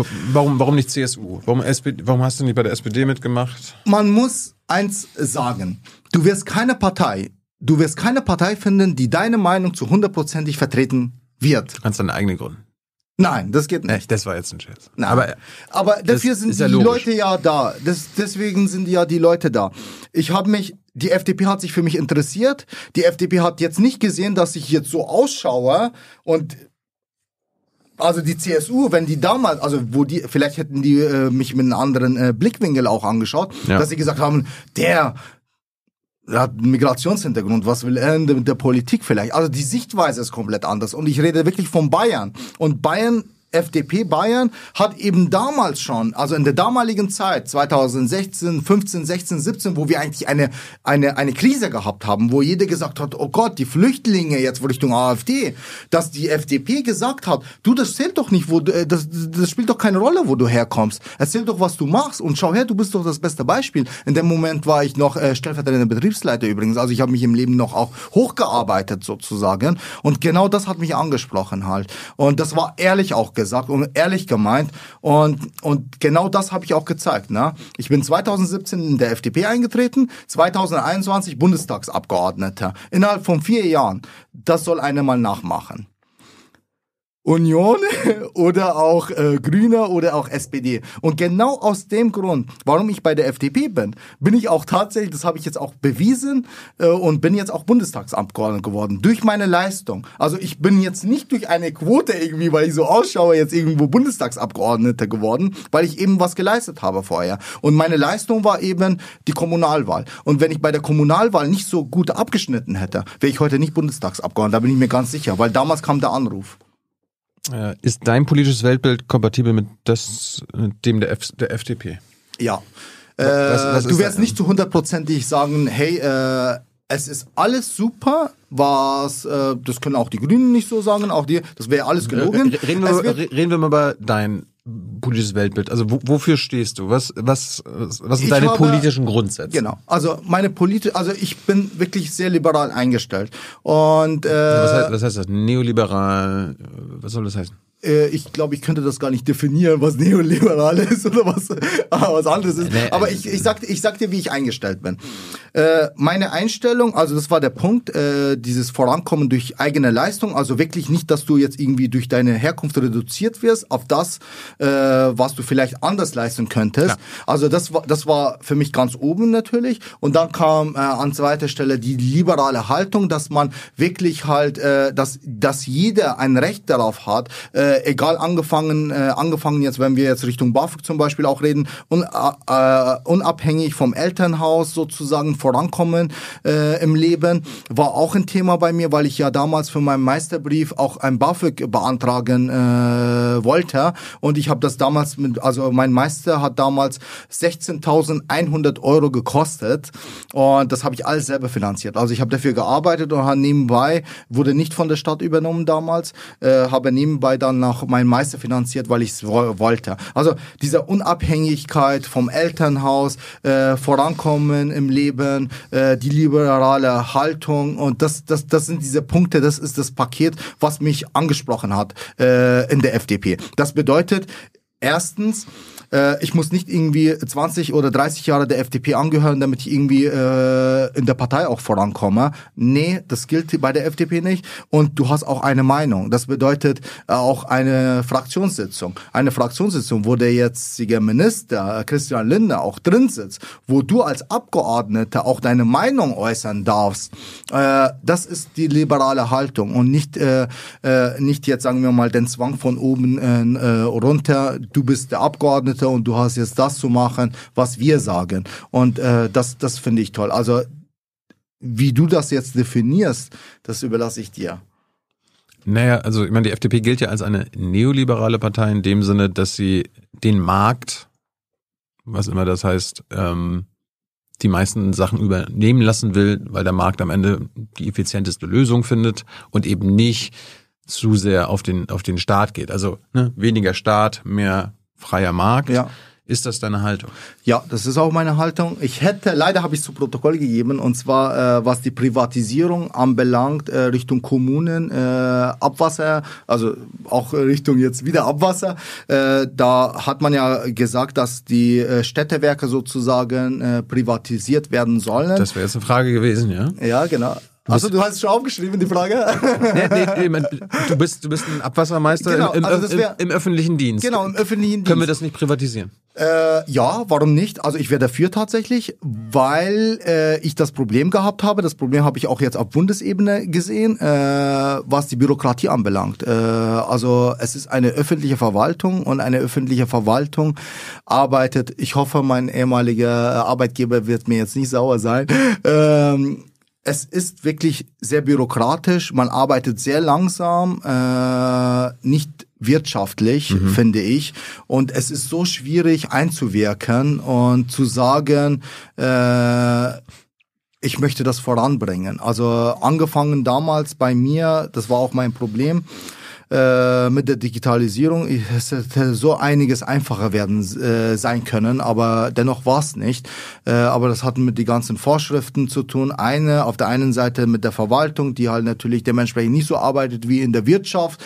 Äh, also es hieße, arbeite mal in der Wirtschaft mal, dass du es mal gesehen hast, wie es ist, äh, zu arbeiten halt. Also das war auch äh, so ein bisschen äh, ein Punkt halt. Also Ja. klar wäre ich dafür. Also äh, das würde auch tatsächlich auch die Wirtschaft auch äh, ankurbeln. Gibt es irgendwelche Sachen, Die ich hasse. nee, äh, die du nicht privatisieren würdest in Deutschland? Also, wo, wo du sagst, das muss der Staat leisten, das müssen wir als Gesellschaft leisten. Das gehört nicht in ähm, Hand des Marktes.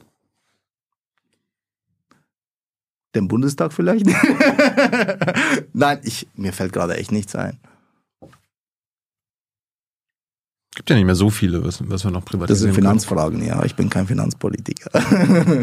Nein, aber aber können. Ja, aber aktuell wird ja äh, Gesundheitspolitik oft, oft beschrieben. Findest du es Ja, gut, dass das- es private Krankenhäuser gibt, die quasi Gewinne aus dem Gesundheitssystem abschöpfen und so weiter? Ist das okay? ich äh, finde das gut, ja. Warum?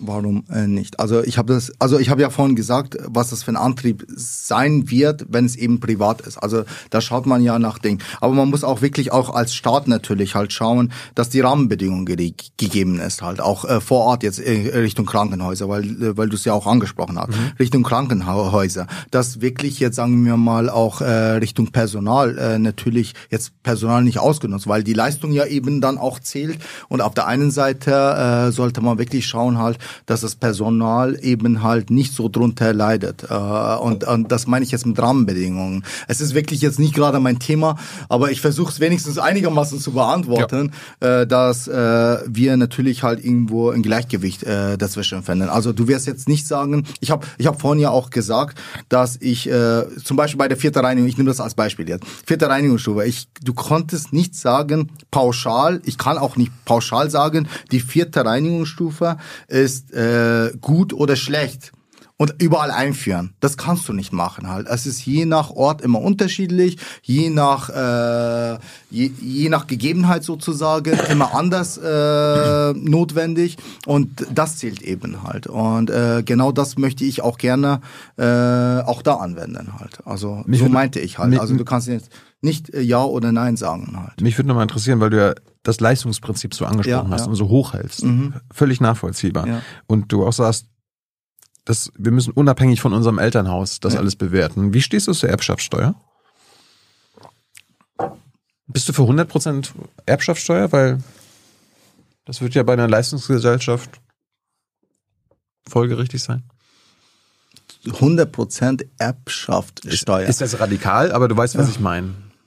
Ähm, das meiste Vermögen wird heutzutage in Deutschland vererbt. Also die meisten werden reich, weil ihre Eltern reich sind. Die haben dafür nichts geleistet. Ist das gerecht? Das, das musst du nicht. Ja, das, das muss man echt. Äh, also ich, ich, also ich nehme, ich nehme mich jetzt als Beispiel her. Ähm, sagen wir mal so. Äh, ich glaube, dass wir in Deutschland noch nicht so weit sind, äh, dass wir komplett unabhängig von Elternhaus sind, äh, was ich sehr schade finde übrigens. Äh, und äh, was sich die Eltern auch erarbeitet haben, soll komplett sozusagen dann verloren gehen, nur weil der Staat sagt, hey, äh, wir nehmen uns das jetzt. Äh, das äh, finde ich sehr schade eigentlich. Ja, ich war nur die Frage, weil du sagst Leistung über ja, alles. Ja, das ist ja also Leistung und das ist jetzt das hat jetzt war, war du, also, hast, du, also, hast, du hast ja nichts also ich nehme mir ich nehme mir die Leistung vom äh, von den Eltern weil der Sohn vielleicht auch nichts dafür geleistet hat, aber ich nehme mir deren Leistung jetzt, weil der hat ja nichts damit zu tun. Aber da müssen wir auf der anderen Seite auch entgegenwirken. Wenn wir in Deutschland komplett, dass die Kinder auch egal welchen Alter, komplett unabhängig vom Elternhaus sind. Ich meine, alles wird nach, nach dem Elternhaus, richtet sich nach dem Elternhaus. Angefangen mit dem BAföG, egal was. Äh, auch wenn äh, ich studieren möchte, ja, das ist ja eine Katastrophe.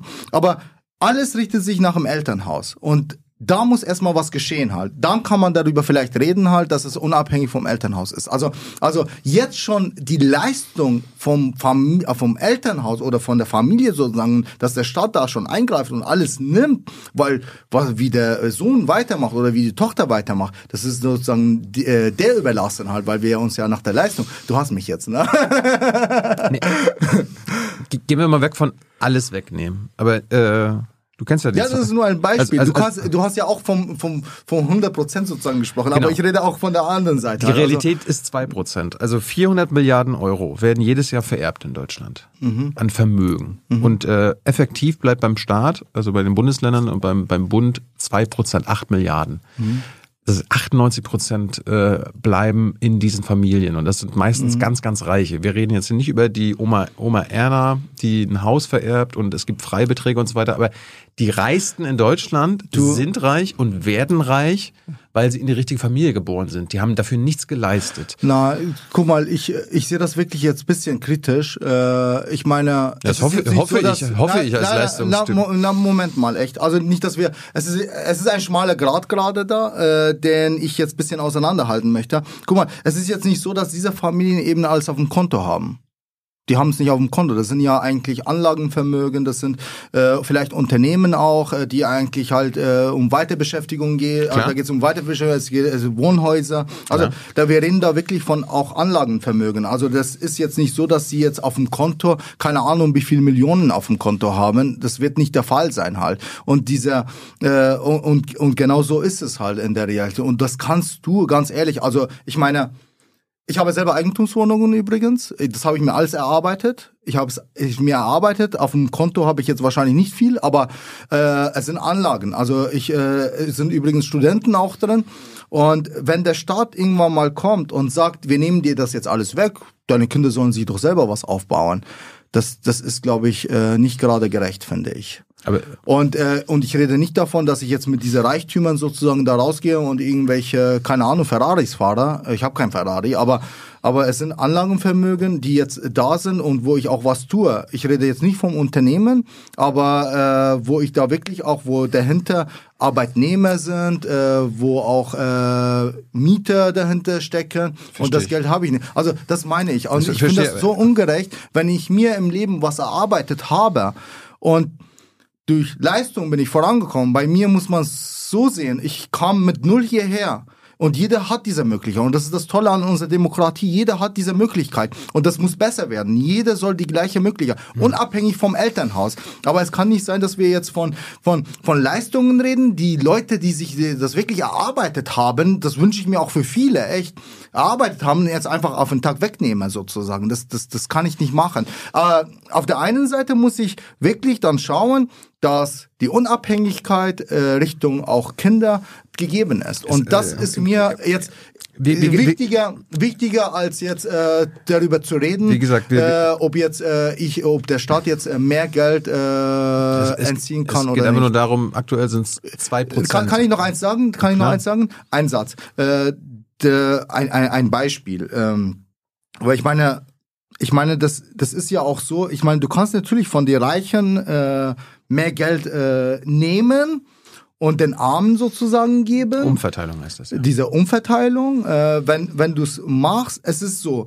wenn du einen Obdachlosen, denn ein hat einer hat's mir gesagt mal, du wenn du einen Obdachlosen äh, eine Million Euro schenken würdest, dann wirst du ihn nach einem Jahr wieder obdachlos sehen. Hat er mir als Beispiel gesagt. Du musst schauen, du musst ihm die Möglichkeit zeigen, wie er da rauskommt und nicht, wie er einfach was geschenkt bekommt und äh, schauen, wie er da rauskommt. Der wird da nicht rauskommen. Also das hat mir einer mal gesagt und das nehme ich so als Beispiel her. Also man, man, man muss also also also man muss das, die Sache anders angehen, finde ich halt. Und das ist mir wichtiger. Also nicht einfach Geld schenken. Und deswegen arbeitet auch diese Regierung ja auch bisschen anders als die alte Regierung, was ich gut heiße. Ja. Äh, diese Regierung arbeitet danach, dass wir effizient Gelder da reinstecken, wo es auch notwendig ist. Das bedeutet, wir arbeiten nicht nach dem Gießkannenprinzip, was die alte Regierung gemacht hat, was ich sehr schade fand. Äh, übrigens mit, äh, mit der Corona-Krise damals, äh, übrigens die FDP hat auch damals zugestimmt, äh, wurde ein Fonds eingerichtet, äh, Wirtschafts hieß es, glaube ich, äh, 600 Milliarden Euro, die für diese Krise, äh, also es war ein Top für diese Krise sozusagen. Mhm. Ich bin wirklich kein Finanzmensch, aber ich versuche es wenigstens einigermaßen so zu erklären, wie ich es meine.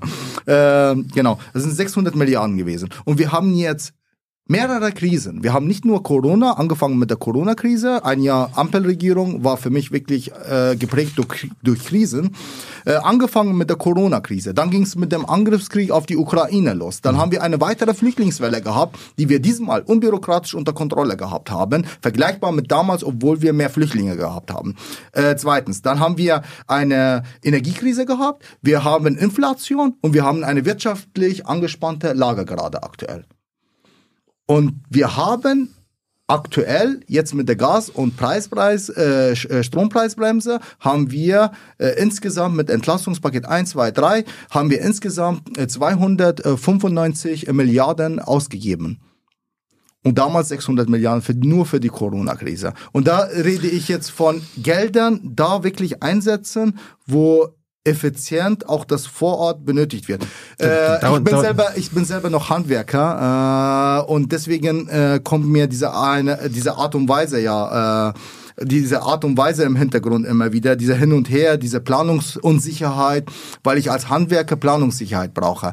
Diese Diskussionen zwischen Fraktionen, Grüne, FDP, SPD, ein Hin und Her. Ja. Aber man muss das echt positiv sehen. Diese Regierung ist tra transparent. Äh, wir diskutieren intern, streiten auch vielleicht intern, aber wir sind uns am Schluss immer einig. Wir gehen eine, wir fahren eine Linie, obwohl wir wirklich sehr viele Krisen haben. Und dennoch haben wir Gott sei Dank noch alles im Griff. Hoffe ich, dass es jetzt auch weitergeht und dass wir wirklich auch raus aus der Krise kommen.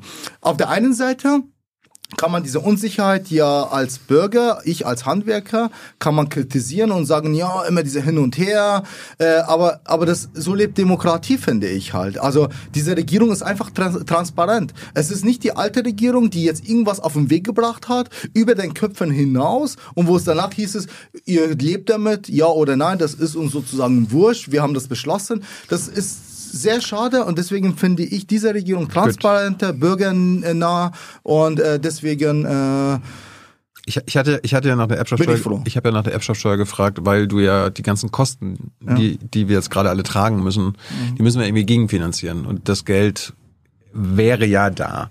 Ähm, man muss ja nicht von 100 Prozent sprechen, man kann ja von 10 und 20 Prozent sprechen. Äh, ich habe noch zwei Themen, bevor wir zu Zuschauerfragen kommen. Wir haben nur noch eine halbe Stunde. Ah, okay. Äh, also hast du schon 19 Minuten hinter dir? Echt? Äh, kurz. Aber, aber kann, kannst du mir eins erklären? Ja. Also ich fand das jetzt bis jetzt nicht schlimm. Alle, warum, wo ich, warum ja, soll es schlimm hab, sein? Ich, ich habe ich hab ja gepostet, dass ich heute bei dir bin. Und dann habe ich so viele Nachrichten bekommen, ohne Scheiß, wo sie überlegst dir zweimal, dass du da hingehst. Sag ich, ich, ich, hab, ich habe es noch nie so ganz angeschaut. Das, eigentlich. Kommt, das kommt von Leuten, die das hier selber nie gesehen haben. Die haben es Ah. Die, die wahrscheinlich immer irgendwas äh, wahrscheinlich. Äh, sich einreden, was hier Na, passiert. Aber ungelogen. Und da habe ich so Angst gehabt und dann habe ich mir gedacht, oh Gott, was habe ich mir nur angetan? Und ich habe gesagt, ich gehe ich geh jetzt einfach hin. deswegen deswegen habe ich ja Angst, aber ich fand es jetzt sehr angenehm, finde ich, dass man ganz normal diskutiert. Lass uns mal auf den Punkt, auf den Punkt kommen, damit wir äh, alles noch hinbekommen. Hast du eine Nebentätigkeit immer? Jetzt bist du bist der Bundestagsabgeordneter, ja. viele in der FDP mhm. haben nebenbei noch äh, andere Sachen am Start. Nein, habe ich nicht. Warum nicht? Äh, erstens äh, war das echt für mich schon eine Herausforderung äh, obwohl jetzt äh, Richtung, ich habe, ich war ja vorher Abwassermeister und auf einen Tag ist der Abwassermeister weggefallen äh, und das bedeutet, du findest keinen Abwassermeister auf einen Tag für die Stadt auch. Und das war, ich habe zwei Sitzungen mit dem Bürgermeister, mit der Geschäftsführung gehabt, nach der Bundestagswahl, wo es hieß, ich bin Bundestagsabgeordneter. Und wie soll es dann weitergehen? Ich habe echt Haufen Urlaub gehabt, ich habe 200 Überstunden sogar gehabt noch als Abwassermeister und auf einmal steht die Stadt einfach da halt. Ne? Und jetzt? Äh, und bis heute noch kein Abwassermeister übrigens.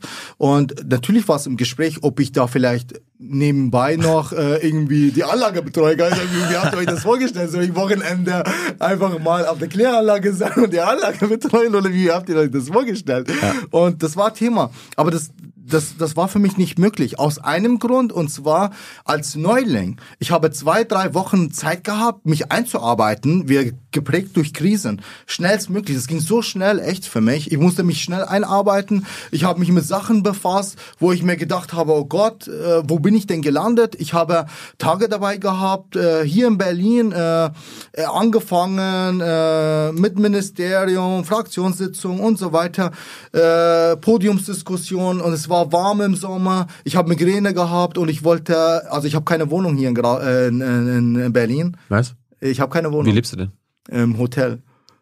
Nach einem Jahr lebst du immer noch im Hotel? Ich, ich lebe im Hotel, ja. Ich schaue, dass ich Wochenende in Richtung Waldkreis fahre, deswegen. Aber, aber ich wollte zum Hotel und mir eine Kopfschmerztablette holen. Ich habe es nicht zum Hotel mit meinem E-Scooter geschafft und kurz davor musste ich ins Gebüsch rein und habe gekotzt ohne Scheiß. Gott. Und dann bin ich mir war das so unangenehm. Eine mit Anzug, E-Scooter geworfen und gekotzt. Oh Gott, das war, das war so peinlich für mich. Und ich habe es dann zum Hotel geschaut. Ich bin allem aus dem Weg gegangen, natürlich gestunken. Bin ich rein ins Zimmer, habe die Tablette geschluckt, nicht mal, eine, äh, nicht mal eine Minute, zwei Minuten, wieder alles rausgekotzt. Hast also die Tablette kam wieder raus, dreimal an den Tag gekotzt. Das sind die schlimmen Tage. Hast du, hast du Nebeneinnahmen? Nein, habe ich nicht. Also, Äh, nein, äh, Einnahmen kommt drauf an. Also ich habe ja gesagt, dass ich Eigentumswohnungen habe. das, wird- das, Genau, äh, die habe ich vor der Bundestagswahl äh, gehabt tatsächlich. Also ich habe äh, 2000. du bist Vermieter. Also. Ich bin Vermieter, ja, Mhm. von Studenten auch. Unter anderem. Äh, das habe ich, äh, übrigens, das ist eine coole Geschichte, weil äh, damals habe ich meine Eltern sagen müssen, dass ich eine Eigentumswohnung kaufen möchte. Und da haben äh, meine Eltern gesagt, wie du willst eine Eigentumswohnung kaufen? Äh, bau doch, kauf ein Grundstück und baue doch für dich halt, sage ich. Aber ich will, ich, ich habe ich hab jetzt Geld gespart. Äh, meine erste Eigentumswohnung hat 35.000 Euro gekostet. Das war so günstig, echt. Ja, ja, das war echt, das war ein Schnäppchen und das ist mir ganz zufällig aufgefallen und ich habe direkt zugeschnappt. Äh, 35.000 Euro damals. Äh, das war, glaube ich, 2000. Äh, ich will dich nicht anlügen jetzt. 2000 und Egal, auf jeden Fall war das meine Eigentumswohnung, die erste Eigentumswohnung, 35.000 und dieses Geld habe ich auf mein Konto gehabt.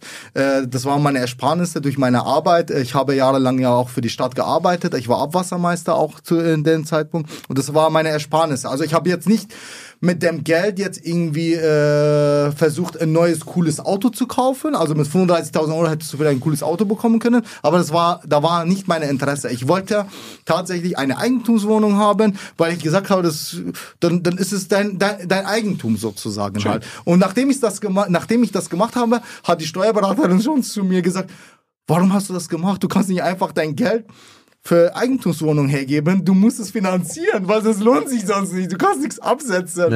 Ja. also so kam das halt dann tatsächlich. Und dann habe ich meine zweite dann gekauft durch meine Ersparnisse und dann äh, habe ich es anders gemacht diesmal. Machst du deine Lobbykontakte transparent als Abgeordneter? äh, ich ich habe mich am Anfang als Bundestagsabgeordneter, da kam einer auf mich zu, auf dem Parteitag übrigens, der hat gesagt, hey, da ist meine Karte, ich bin Lobbyist. Ich, hab, ich war erstmal geschockt, da hab mir gesagt, der kann doch nicht einfach zu mir sagen, ich, er ist Lobbyist. Ich habe, ich habe es war echt für mich so ein böses Wort sozusagen, Lobbyist zu sein. Hab gesagt, der ist Lobbyist und will sich mit mir treffen. Ich, ich habe die Karte weggeschmissen danach, also ich habe Angst gehabt. Äh, also ich mache das tatsächlich ein bisschen andersrum. Ich komme von der Praxis. Äh, das, was ich mitgenommen habe, versuche ich jetzt Richtung Umweltausschuss einzubringen, auch Richtung Innenausschuss, Richtung Integration einzubringen. Und wenn ich irgendwas, irgendwas brauche, dann gehe ich auf den Verband zu oder auf denjenigen, der vielleicht auch Lobbyist ist, dann äh, gehe ich auch auf ihn äh, ein und äh, und äh, informiere mich sozusagen halt. Aber je nach das, das, Bedarf. das kannst du ja transparent machen. Kann man das transparent machen? Du kannst auf Ich deine, also es gibt andere Abgeordneten, äh, die auf ihrer Webseite dann jegliche Kontakte, Ach so, ja. ob die jetzt besucht werden oder sie jemanden Ja, kann, besuchen. kann man machen. Also ich, äh, also es, es ist so, dass ich jetzt sagen wir mal nicht sehr viel Kontakt habe mit, also die Verbände, wo ich jetzt kontaktiert habe, habe ich vorher schon einen Kontakt gehabt. Zum Beispiel äh, Ding, die DWA, das ist ja Richtung Abwasser und Wasser, also es ist ein Verband. Äh, Aber was heißt Kontakt? Kontakt war ja nicht so, dass ich ja sagen wir mal was von denen gebraucht habe, sondern auf Podiumsdiskussionen war ich, weil die freuen sich tatsächlich, also diese Verbände freuen sich, dass einer vom Fach tatsächlich äh, kommt und weiß, was er sagt eigentlich halt. Also äh, deswegen werde ich auf Podiumsdiskussionen eingeladen. Äh, übrigens, ich habe mir äh, Verbände, Verbände mal auch angehört, wo ich mir als Abwassermeister gedacht habe, äh, wo ich mir gedacht habe, hey, ganz ehrlich, da habe ich mehr Ahnung halt irgendwie äh, und deswegen brauche ich die ja eigentlich nicht. Also also der Kontakt zwischen Verbänden ist eher eigentlich nicht gerade. Mein Problem ist wirklich halt die ganzen äh, Journalisten aktuell. also dass ich Kontakt mit sehr vielen Journalisten habe und nicht äh, mit Verbänden. Äh, also Also ich nehme mal mit, dass du jetzt überlegst, Transparenz wenn herzustellen. es möglich ist, warum denn nicht? Ja. Äh, und dann nochmal Thema Umweltausschuss. Ja. Ein paar Umweltthemen. Wie stehst du zum Fracking? Dein Parteichef will, möchte ja gerne, dass gefrackt wird in Deutschland. Wie stehst du dazu als Umweltexperte? Äh, hinsichtlich was nochmal? Fracking in Deutschland. Fracking in Deutschland äh, ist tatsächlich äh, Thema. Äh, ich muss echt sagen, dass meine, ähm, also auch jetzt inhaltlich auch, äh, da ich unterschiedlicher Meinung bin. Äh, Du bist gegen Fracking in Deutschland? äh, ich bin nicht dagegen und ich bin nicht dafür. Ich würde mich tatsächlich, also wenn das Thema sein sollte, im Umweltausschuss auch, wenn das Thema sein sollte, dann würde ich mich erstmal damit befassen tatsächlich, um konkret zu wissen, wie ich mich dann entscheiden würde halt. Äh, ob ich jetzt dafür wäre oder dagegen. Also ich, ich kann das jetzt echt nicht sagen. Du bist, du bist zu 100 Prozent du, weißt dafür oder nicht? Nee, nicht so. Nein, echt nicht. Na was? Ich, ich dachte, ich muss ehrlich sein. Ich hätte gedacht, dass man das mittlerweile irgendwie mitbekommt, wie gefährlich und dreckig Fracking ist. Ich müsste mich damit intensiver damit befassen tatsächlich. Also ich äh, könnte dir das nicht auf Anhieb sagen, ich wäre jetzt dafür und auch begründen. Also ich, äh, ich würde lügen, wenn ich sage, okay, Christian Lindner hat ja gesagt, ich würde jetzt auch ja sagen mhm. und äh, ich müsste es dann begründen und ich hätte jetzt auch keine Begründung dafür, echt. Ich habe dich gefragt, weil du im Umweltausschuss sitzt Ja. und da das Thema wahrscheinlich wird. Äh, das wird Thema wahrscheinlich, aber aktuell ist es nicht Thema. Ich Ja. habe dir ja vorhin gesagt, welche Themen aktuell so ein bisschen äh, da sind, äh, wo ich natürlich auch meine Mandate als Kommunalpolitiker immer noch äh, nutze äh, vor Ort. Also das bedeutet, es äh, kommen immer wieder Themen, zum Beispiel äh, die atomare Endlagerung auf Bundesebene. Es ist ein Verfahren, den man nicht in Frage stellen darf, wo ich auf, äh, auf, auf, auf, auf kommunaler Ebene schaue, dass wir so positioniert sind, dass natürlich alles, was wir haben, dann nach auch außen, auch Richtung Verfahren, auch in Betracht gezogen Klar. wird. Halt. Also genau. das, ist auch ein Thema Atomkraft. Also du bist du bist für Atomkraft, Ja. aber äh, willst alles dafür tun, dass der Atommüll nicht äh, bei dir zu Hause landet. Nein, das darf man wieder nicht pauschal sagen. Also ja, gut, Heimat. Äh, Also ist- so, so finde ich, so, also- so finde ich das bei dir Na, auf Facebook. Genau, das- da geht's, äh, da habe ich als Kommunalpolitiker, du wirst jetzt hier nirgends äh, mein, äh, meine Mandate, ich habe jetzt nicht als Bundespolitiker gesagt, wir wollen den Müll nicht haben, das stimmt nicht. Ich will. So meinst du es äh, aber, oder? Ja, Moment. Äh, es ist, das ist meine letzte. Also es, ich habe vorher ja mehrere Schritte gehabt. Das bedeutet, im ersten Schritt war es für mich äh, erstmal zu wissen, was hinter diesem Verfahren steckt. Das war der erste Schritt. Der zweite Schritt äh, war dann tatsächlich äh, im Wahlkreis auch mich mit, äh, egal ob jetzt Unternehmen, äh, ob der Bäcker oder der Metzger, äh, vor Ort, Bürgerinnen und Bürger, wie die Meinung ist. Was, äh, also sagen wir mal so, touristisch gesehen. Ich, wir haben ja den Bayerischen Wald. Das bedeutet, wir sind eine äh, Attraktion auch touristisch gesehen äh, im Bayerischen Wald. Und äh, es hieß, also wir sind ja unter diese, also diese 90 Gebiete sind ja schon, äh, stehen ja schon fest. 90 Gebiete sind, äh, wo wir auch drin sind.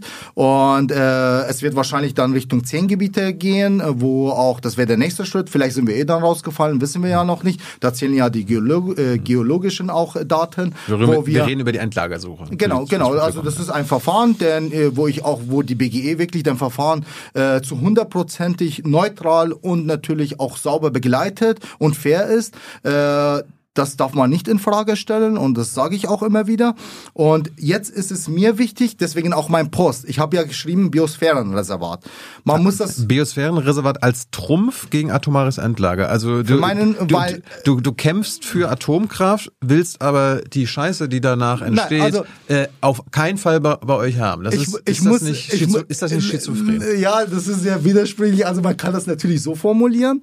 Äh, ich habe ja gesagt, mein zweiter Schritt war ja, dass ich mich mit die Leute zusammengesetzt habe. Und die Mehrheit wollten das halt eben nicht. Aber für denen, ich muss es auch klar, also das hat man jetzt nirgends gelesen auch. Ich habe denen auch klar dargestellt, wenn unser Gebiet in Frage kommt, dann ist es da halt.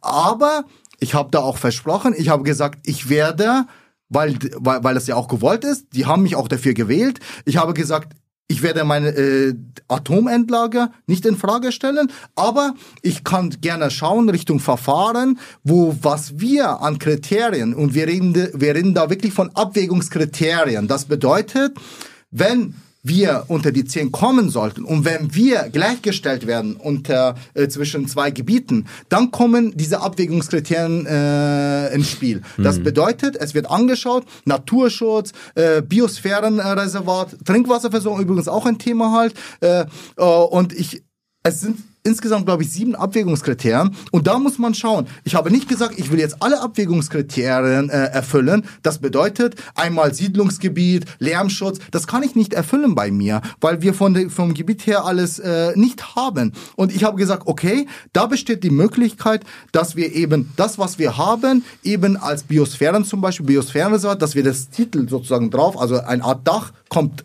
auf das, was wir schon eigentlich haben, das kann ich auf den Weg bringen. Und das könnte vielleicht auch ein Trumpf sein äh, gegen das Endlager, habe ich gesagt, aber gleichermaßen berechtigt. Das bedeutet, wir werden nicht benachteiligt und ich will nicht danach auch von diejenigen hören, hey, warum haben wir das nicht gemacht? Das sind doch Kriterien, obwohl wir sie haben. Und das wollte, also ich wollte diese, dass, dass wir fair, dass mein Gebiet fair behandelt wird. Deswegen habe ich als Kommunalpolitiker dieses Biosphärenreservat, natürlich Richtung Medien, wo es dann Trumpf gegen Endler, oh Gott, was hat er da? Also das hat, das hat die Aufmerksamkeit tatsächlich auf mich gebracht. Und dann kam, aber da muss man wirklich ehrlich sagen, hey, äh, es ist ein Verfahren, der sauber läuft, äh, transparent läuft und mir ist es wichtig, dass die Bürgerinnen und Bürger da beteiligt ist, äh, sind und äh, auf der einen Seite sollen wir alles, was wir haben, auch tatsächlich Richtung äh, Verfahren auch bieten können halt, also Gut. tatsächlich schriftlich. Also das, das, das ist ja mein Hintergrund. Also,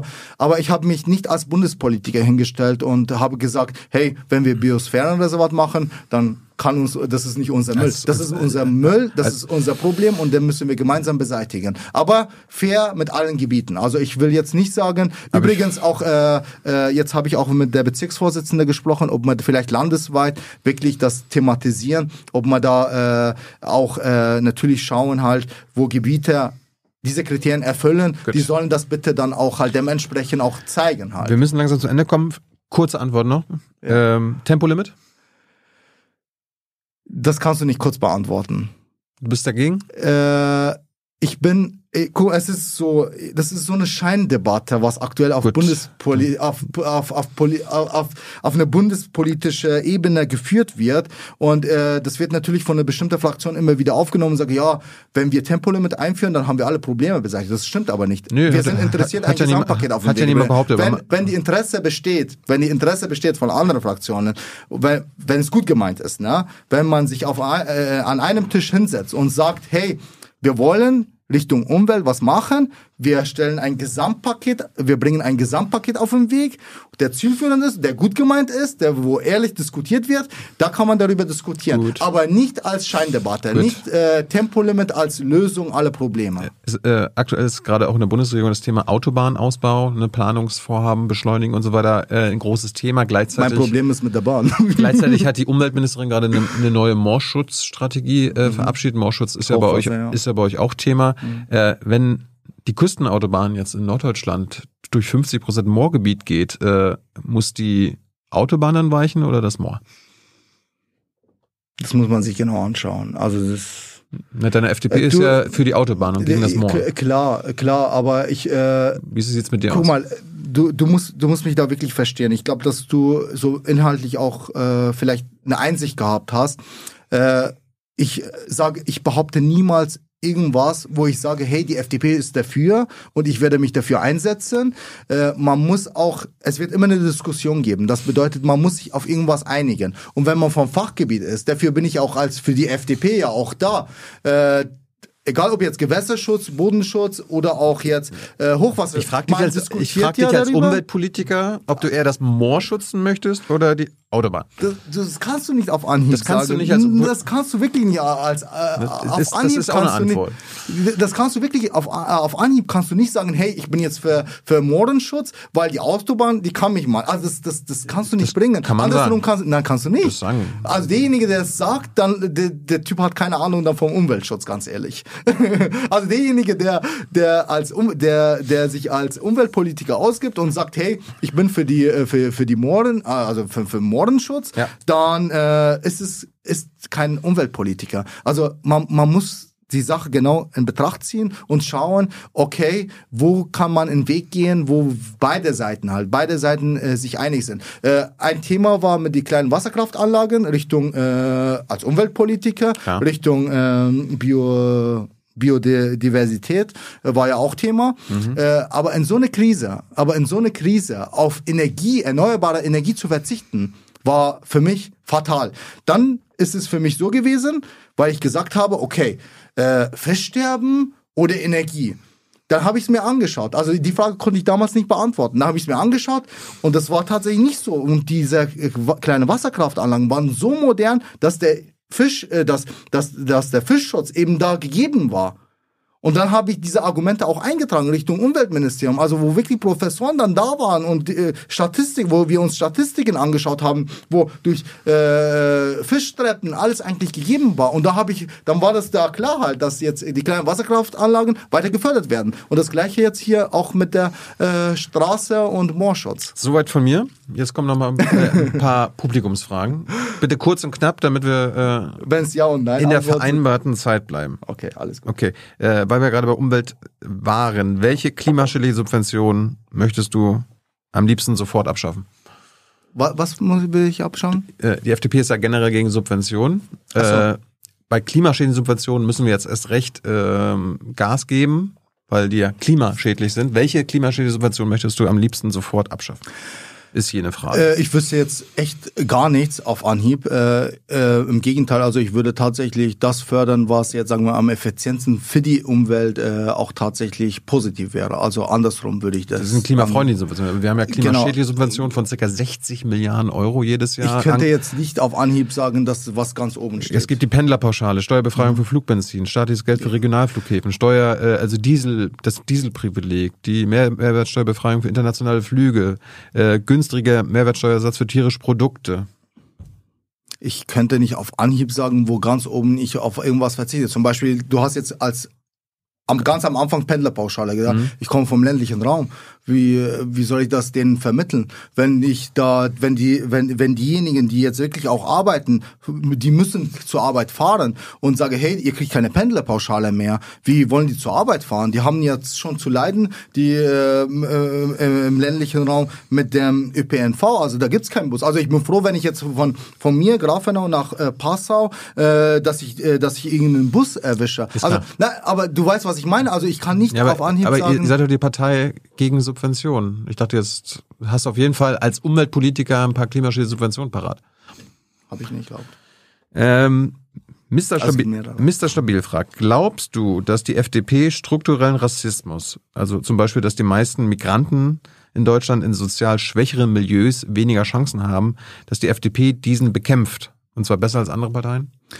Äh, ja, äh, tatsächlich, und das habe ich ja auch so bewiesen. Ich komme ja äh, vom Elternhaus, äh, wo wir wirklich als Migranten herkamen und genau diese Chance habe ich ja auch von der FDP bekommen und genau dafür setze ich auch die FDP ein halt. Äh, unabhängig vom Elternhaus, wie du ausschaust, das zählt eben nicht. Und und das ist diese liberale Haltung. ich glaub- also, ich- ich glaub- da bin ich mir ganz sicher. Ich glaub, es äh, reden ich sehr glaub- viele davon, aber Ich glaube, er meint, äh, dass die FDP sich, glaube ich, nicht gegen Racial Profiling einsetzt, zum Beispiel. Ach so. Das ist der strukturelle Rassismus.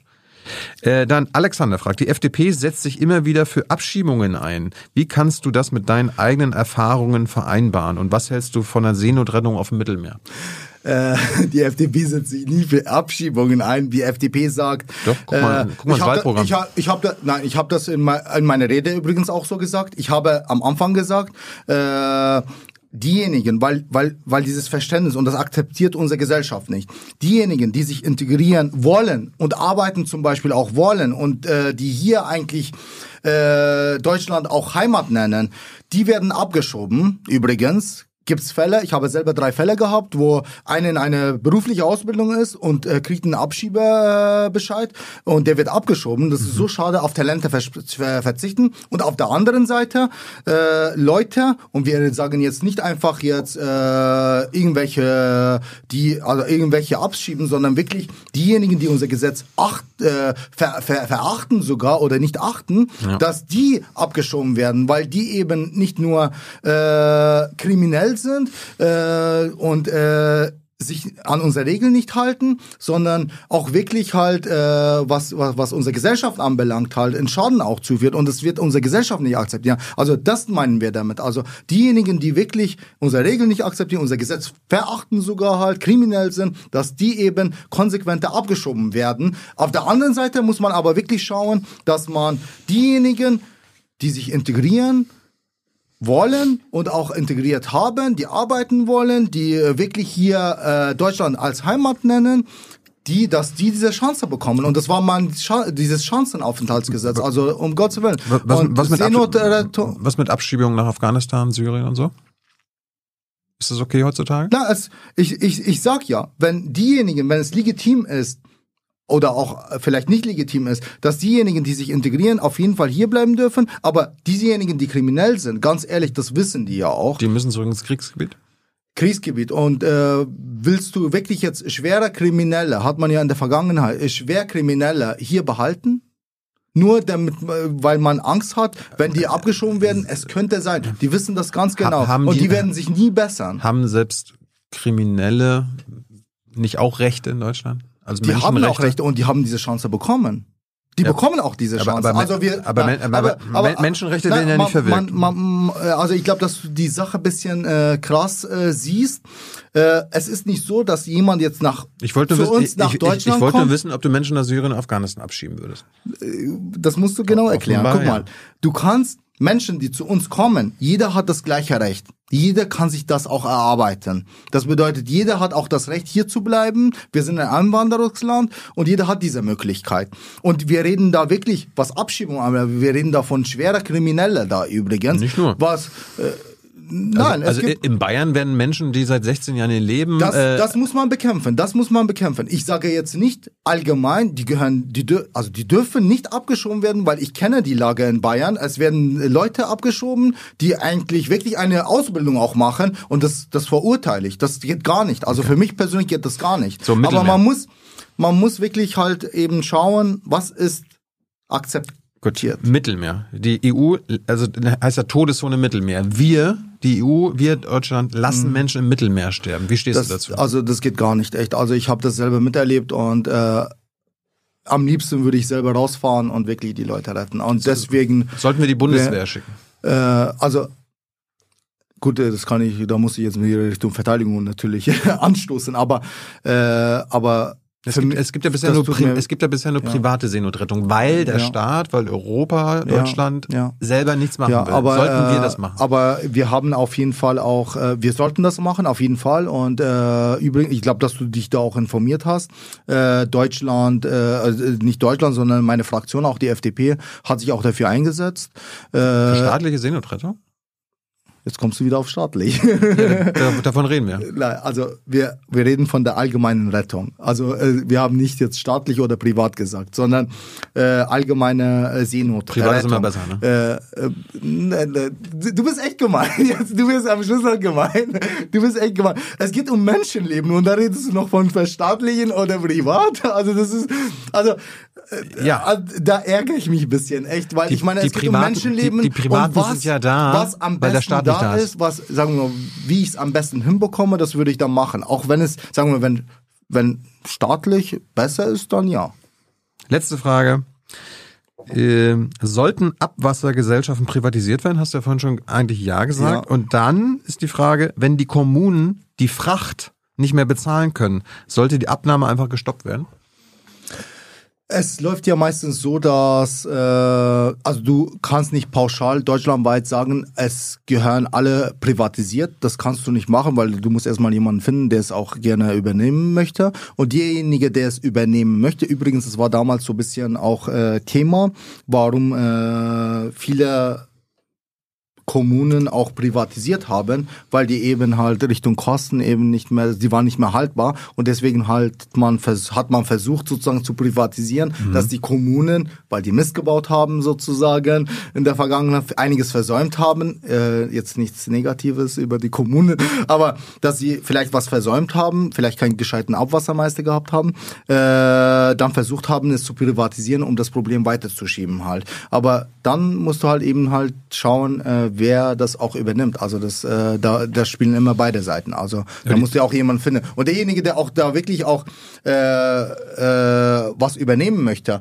der muss, der ist so schlau und äh, schaut, äh, ob da was da tatsächlich dahinter ist, ob das wirklich wirtschaftlich oder ob er was überhaupt noch machen kann. Ja, aber die Frage war ja, wenn, angenommen, es ist dann privatisiert, wenn ob die, es gestoppt werden sollte. Aber da- wie, wie willst du das machen? Also derjenige ist dann so schlau, dass er das nicht machen würde, weil er ja eben Fakten und Zahlen kennt. Also das, äh, kann, kann man alles nachverfolgen. Der weiß ja, welche Kosten auf ihn auch zukommen, was auch die Frachten haben. Ja, ja, aber, aber der hat ja dann Kosten und die gibt er dann ja weiter an, an den Kunden oder an die, an die er ja. Kommune. Und wenn die Kommune das nicht mehr zahlen kann, weil er die, die Kosten immer weiter steigt, äh, steigern lässt, äh, wird dann irgendwann Ich glaube, dass wir jetzt äh, eins durcheinander bringen. Du, äh, also du, du meinst die, wahrscheinlich. die, die Frage war Du von meinst ihm. die Abwasserabgabe, also du meinst die Gebühren sozusagen, oder oder meinst du das jetzt Richtung Privatisierung? Die Frage war, wenn die Kommunen die Fracht nicht mehr bezahlen können, nachdem dieses äh, Abwasser, die Abwas- Abwassergesellschaft Das- das- privatisiert wurde, wenn die Kommunen die Fracht nicht mehr bezahlen können, sollte die Abnahme gestoppt werden. Also die Frage ergibt ja fast eigentlich keinen Sinn, weil es ist ja so, wenn die Kosten steigen, weil es ja öffentlich, also öffentlich, also sagen wir mal die Kommunen, äh, auf der Kläranlage zum Beispiel, die äh, Gebühren steigen dann konstant auch mit. Das bedeutet, wenn die äh, Kosten, äh, sprich jetzt auch jetzt äh, mit dem äh, Strompreis übrigens auch, was äh, wo sich die FDP auch dafür eingesetzt hat, dass eben auch die Kommunen betroffen sind, weil ich kenne die Kosten. Äh, wir reden da von 700 kW. Diese Kosten steigen. Das das müssen auch diejenigen auch bezahlen, die eben auch angeschlossen sind. Das bedeutet, die Bürgerinnen und Bürger vor Ort finanzieren das durch Gebühren. Ja, ja, klar. Auf der einen Seite. Und dann kommt auf der anderen Seite äh, äh, die Privatwirtschaft, also die Privatisierung sozusagen. Wenn, wenn, wenn es privatisiert werden soll, dann hat derjenige ja genau diese Kosten kontinuierlich ja gleichmäßig auch, was zuletzt halt Richtig. gegeben war halt. Richtig. Und wenn die noch weiter steigen, aber dafür, das ist es ja. Also wenn, also diese, wenn, wenn es privat ist, dann kann, schaut derjenige, dass der eben halt Kosten spart, also dass er effizienter auch mit seiner Anlage umgeht. Und das ist ja vorher schon gegeben. Also du wirst jetzt keinen finden, der jetzt sagen wir mal privat irgendwie als Abwassermeister eine Kläranlage kauft. Wie, also das kann man sich gar nicht vorstellen halt. Und wenn er es macht, dann ist er wahrscheinlich vorher schon irgendwie dort äh, tätig gewesen. Die Frage war ja, wenn es privatisiert ist und die Kunden, wer auch immer sein Abwasser da einleitet, Ja. das nicht mehr zahlen kann. Äh, jetzt haben wir ja eine Das ist so Daseinsvorsorge. und so Es- es- gegeben. es- also du kannst nicht sagen, hey, es wird jetzt mehr, nur weil er das gekauft hat. Es wird nicht mehr. Privatisierung ist immer teurer. Aber die Frage wird ja, äh, wird es denn gestoppt? Dann kann man sein, äh, kann man seine Scheiße nicht mehr ableiten, weil man sich das nicht mehr leisten kann. Wäre wär das die Folge? Also du, du, du, das muss man wirklich äh, besser verstehen. Also du kannst nicht auf einen Tag den Hahn abdrehen. Also die Gebühren äh, steigen nach tatsächlichen Kosten auf der Kläranlage zum Beispiel halt. Also das sind die, sagen wir mal, das sind diese Kosten, die auch äh, in Gebühren umgewandelt werden. Also du kannst nicht erstens alle Kosten äh, Richtung Gebühren, also du kannst nicht jeden Scheiß sozusagen auch Richtung äh, Gebühren äh, absetzen. Ja. Das geht ja nicht. Aber, äh, aber, aber was das anbelangt, da wenn es privatisiert wird und da kommen enorme Kosten, also das, welche, von welchen Kosten reden wir dann da? Also ich, ich, ich weiß wirklich nicht, was musst- damit gemeint ist. du Also musst was, ja- du was musst ja- meine, von welchen du- Kosten reden Du wir musst da? ja irgendwo Gewinn abschöpfen. Na, aber was, was, heißt Gewinn abschöpfen? Warum, du, warum, warum, warum kaufe ich so eine Anlage oder so ein Abwassersystem, wenn ich damit keinen Gewinn machen will? Also muss der Gewinn ja irgendwo finanziert werden. der Gewinn kann finanziert werden, weil wenn du dir eine Anlage effizient betreiben kannst, zum Beispiel, ich nur als Beispiel, du kannst erstens auf eine Kläranlage wird Gas produziert. Was macht man mit dem Gas? Kommunen, was machen die mit dem Gas, der produziert wird? Rate mal. Ja, auf, dem auf dem Gasmarkt verkaufen. Oder Eben was? nicht. Oder was machen wir mit dem Gas? Nein, auch nicht für Strom. Ich habe zuletzt auf meine Kläranlage habe ich den Gas, ich habe natürlich mein Gas fürs Gebäude hergenommen, für den Fahrturm wieder zum Aufheizen hergenommen Hm. und den Rest, den Überschuss, habe ich einfach durch eine Gasfackel einfach abfackeln lassen.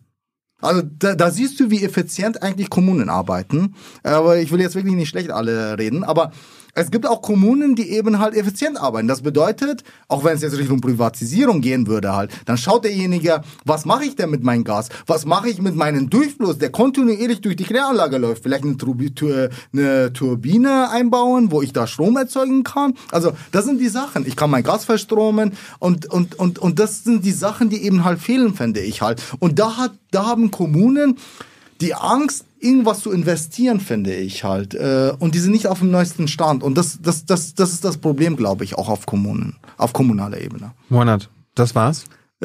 Hast du es geschafft? Ich habe es überlebt. Ich glaube, Ich glaube, das war dein, dein, das war nie in Gefahr, dass du irgendwie. Äh Tut mir leid, dass der Vorurteil da war. Das, aber du bist wirklich sehr angenehm, muss ich Monat, sagen. Also vielen Dank für deine Zeit. Vielen Dank, dass ihr äh, dabei wart. Vielen Dank für eure Unterstützung, weil wir sind hier nicht äh, finanziert durch irgendeinen Mäzen oder so weiter, sondern. Muss sich der FDPler jetzt auch unter, finanziell äh, unterstützen? Hier? Das gibt's doch gar äh, nicht. musst du nicht. Musst du nicht. Ist alles freiwillig. Und äh, wer uns im November unterstützt hat, das seht ihr jetzt im Abspann. Danke und bis nächste Woche.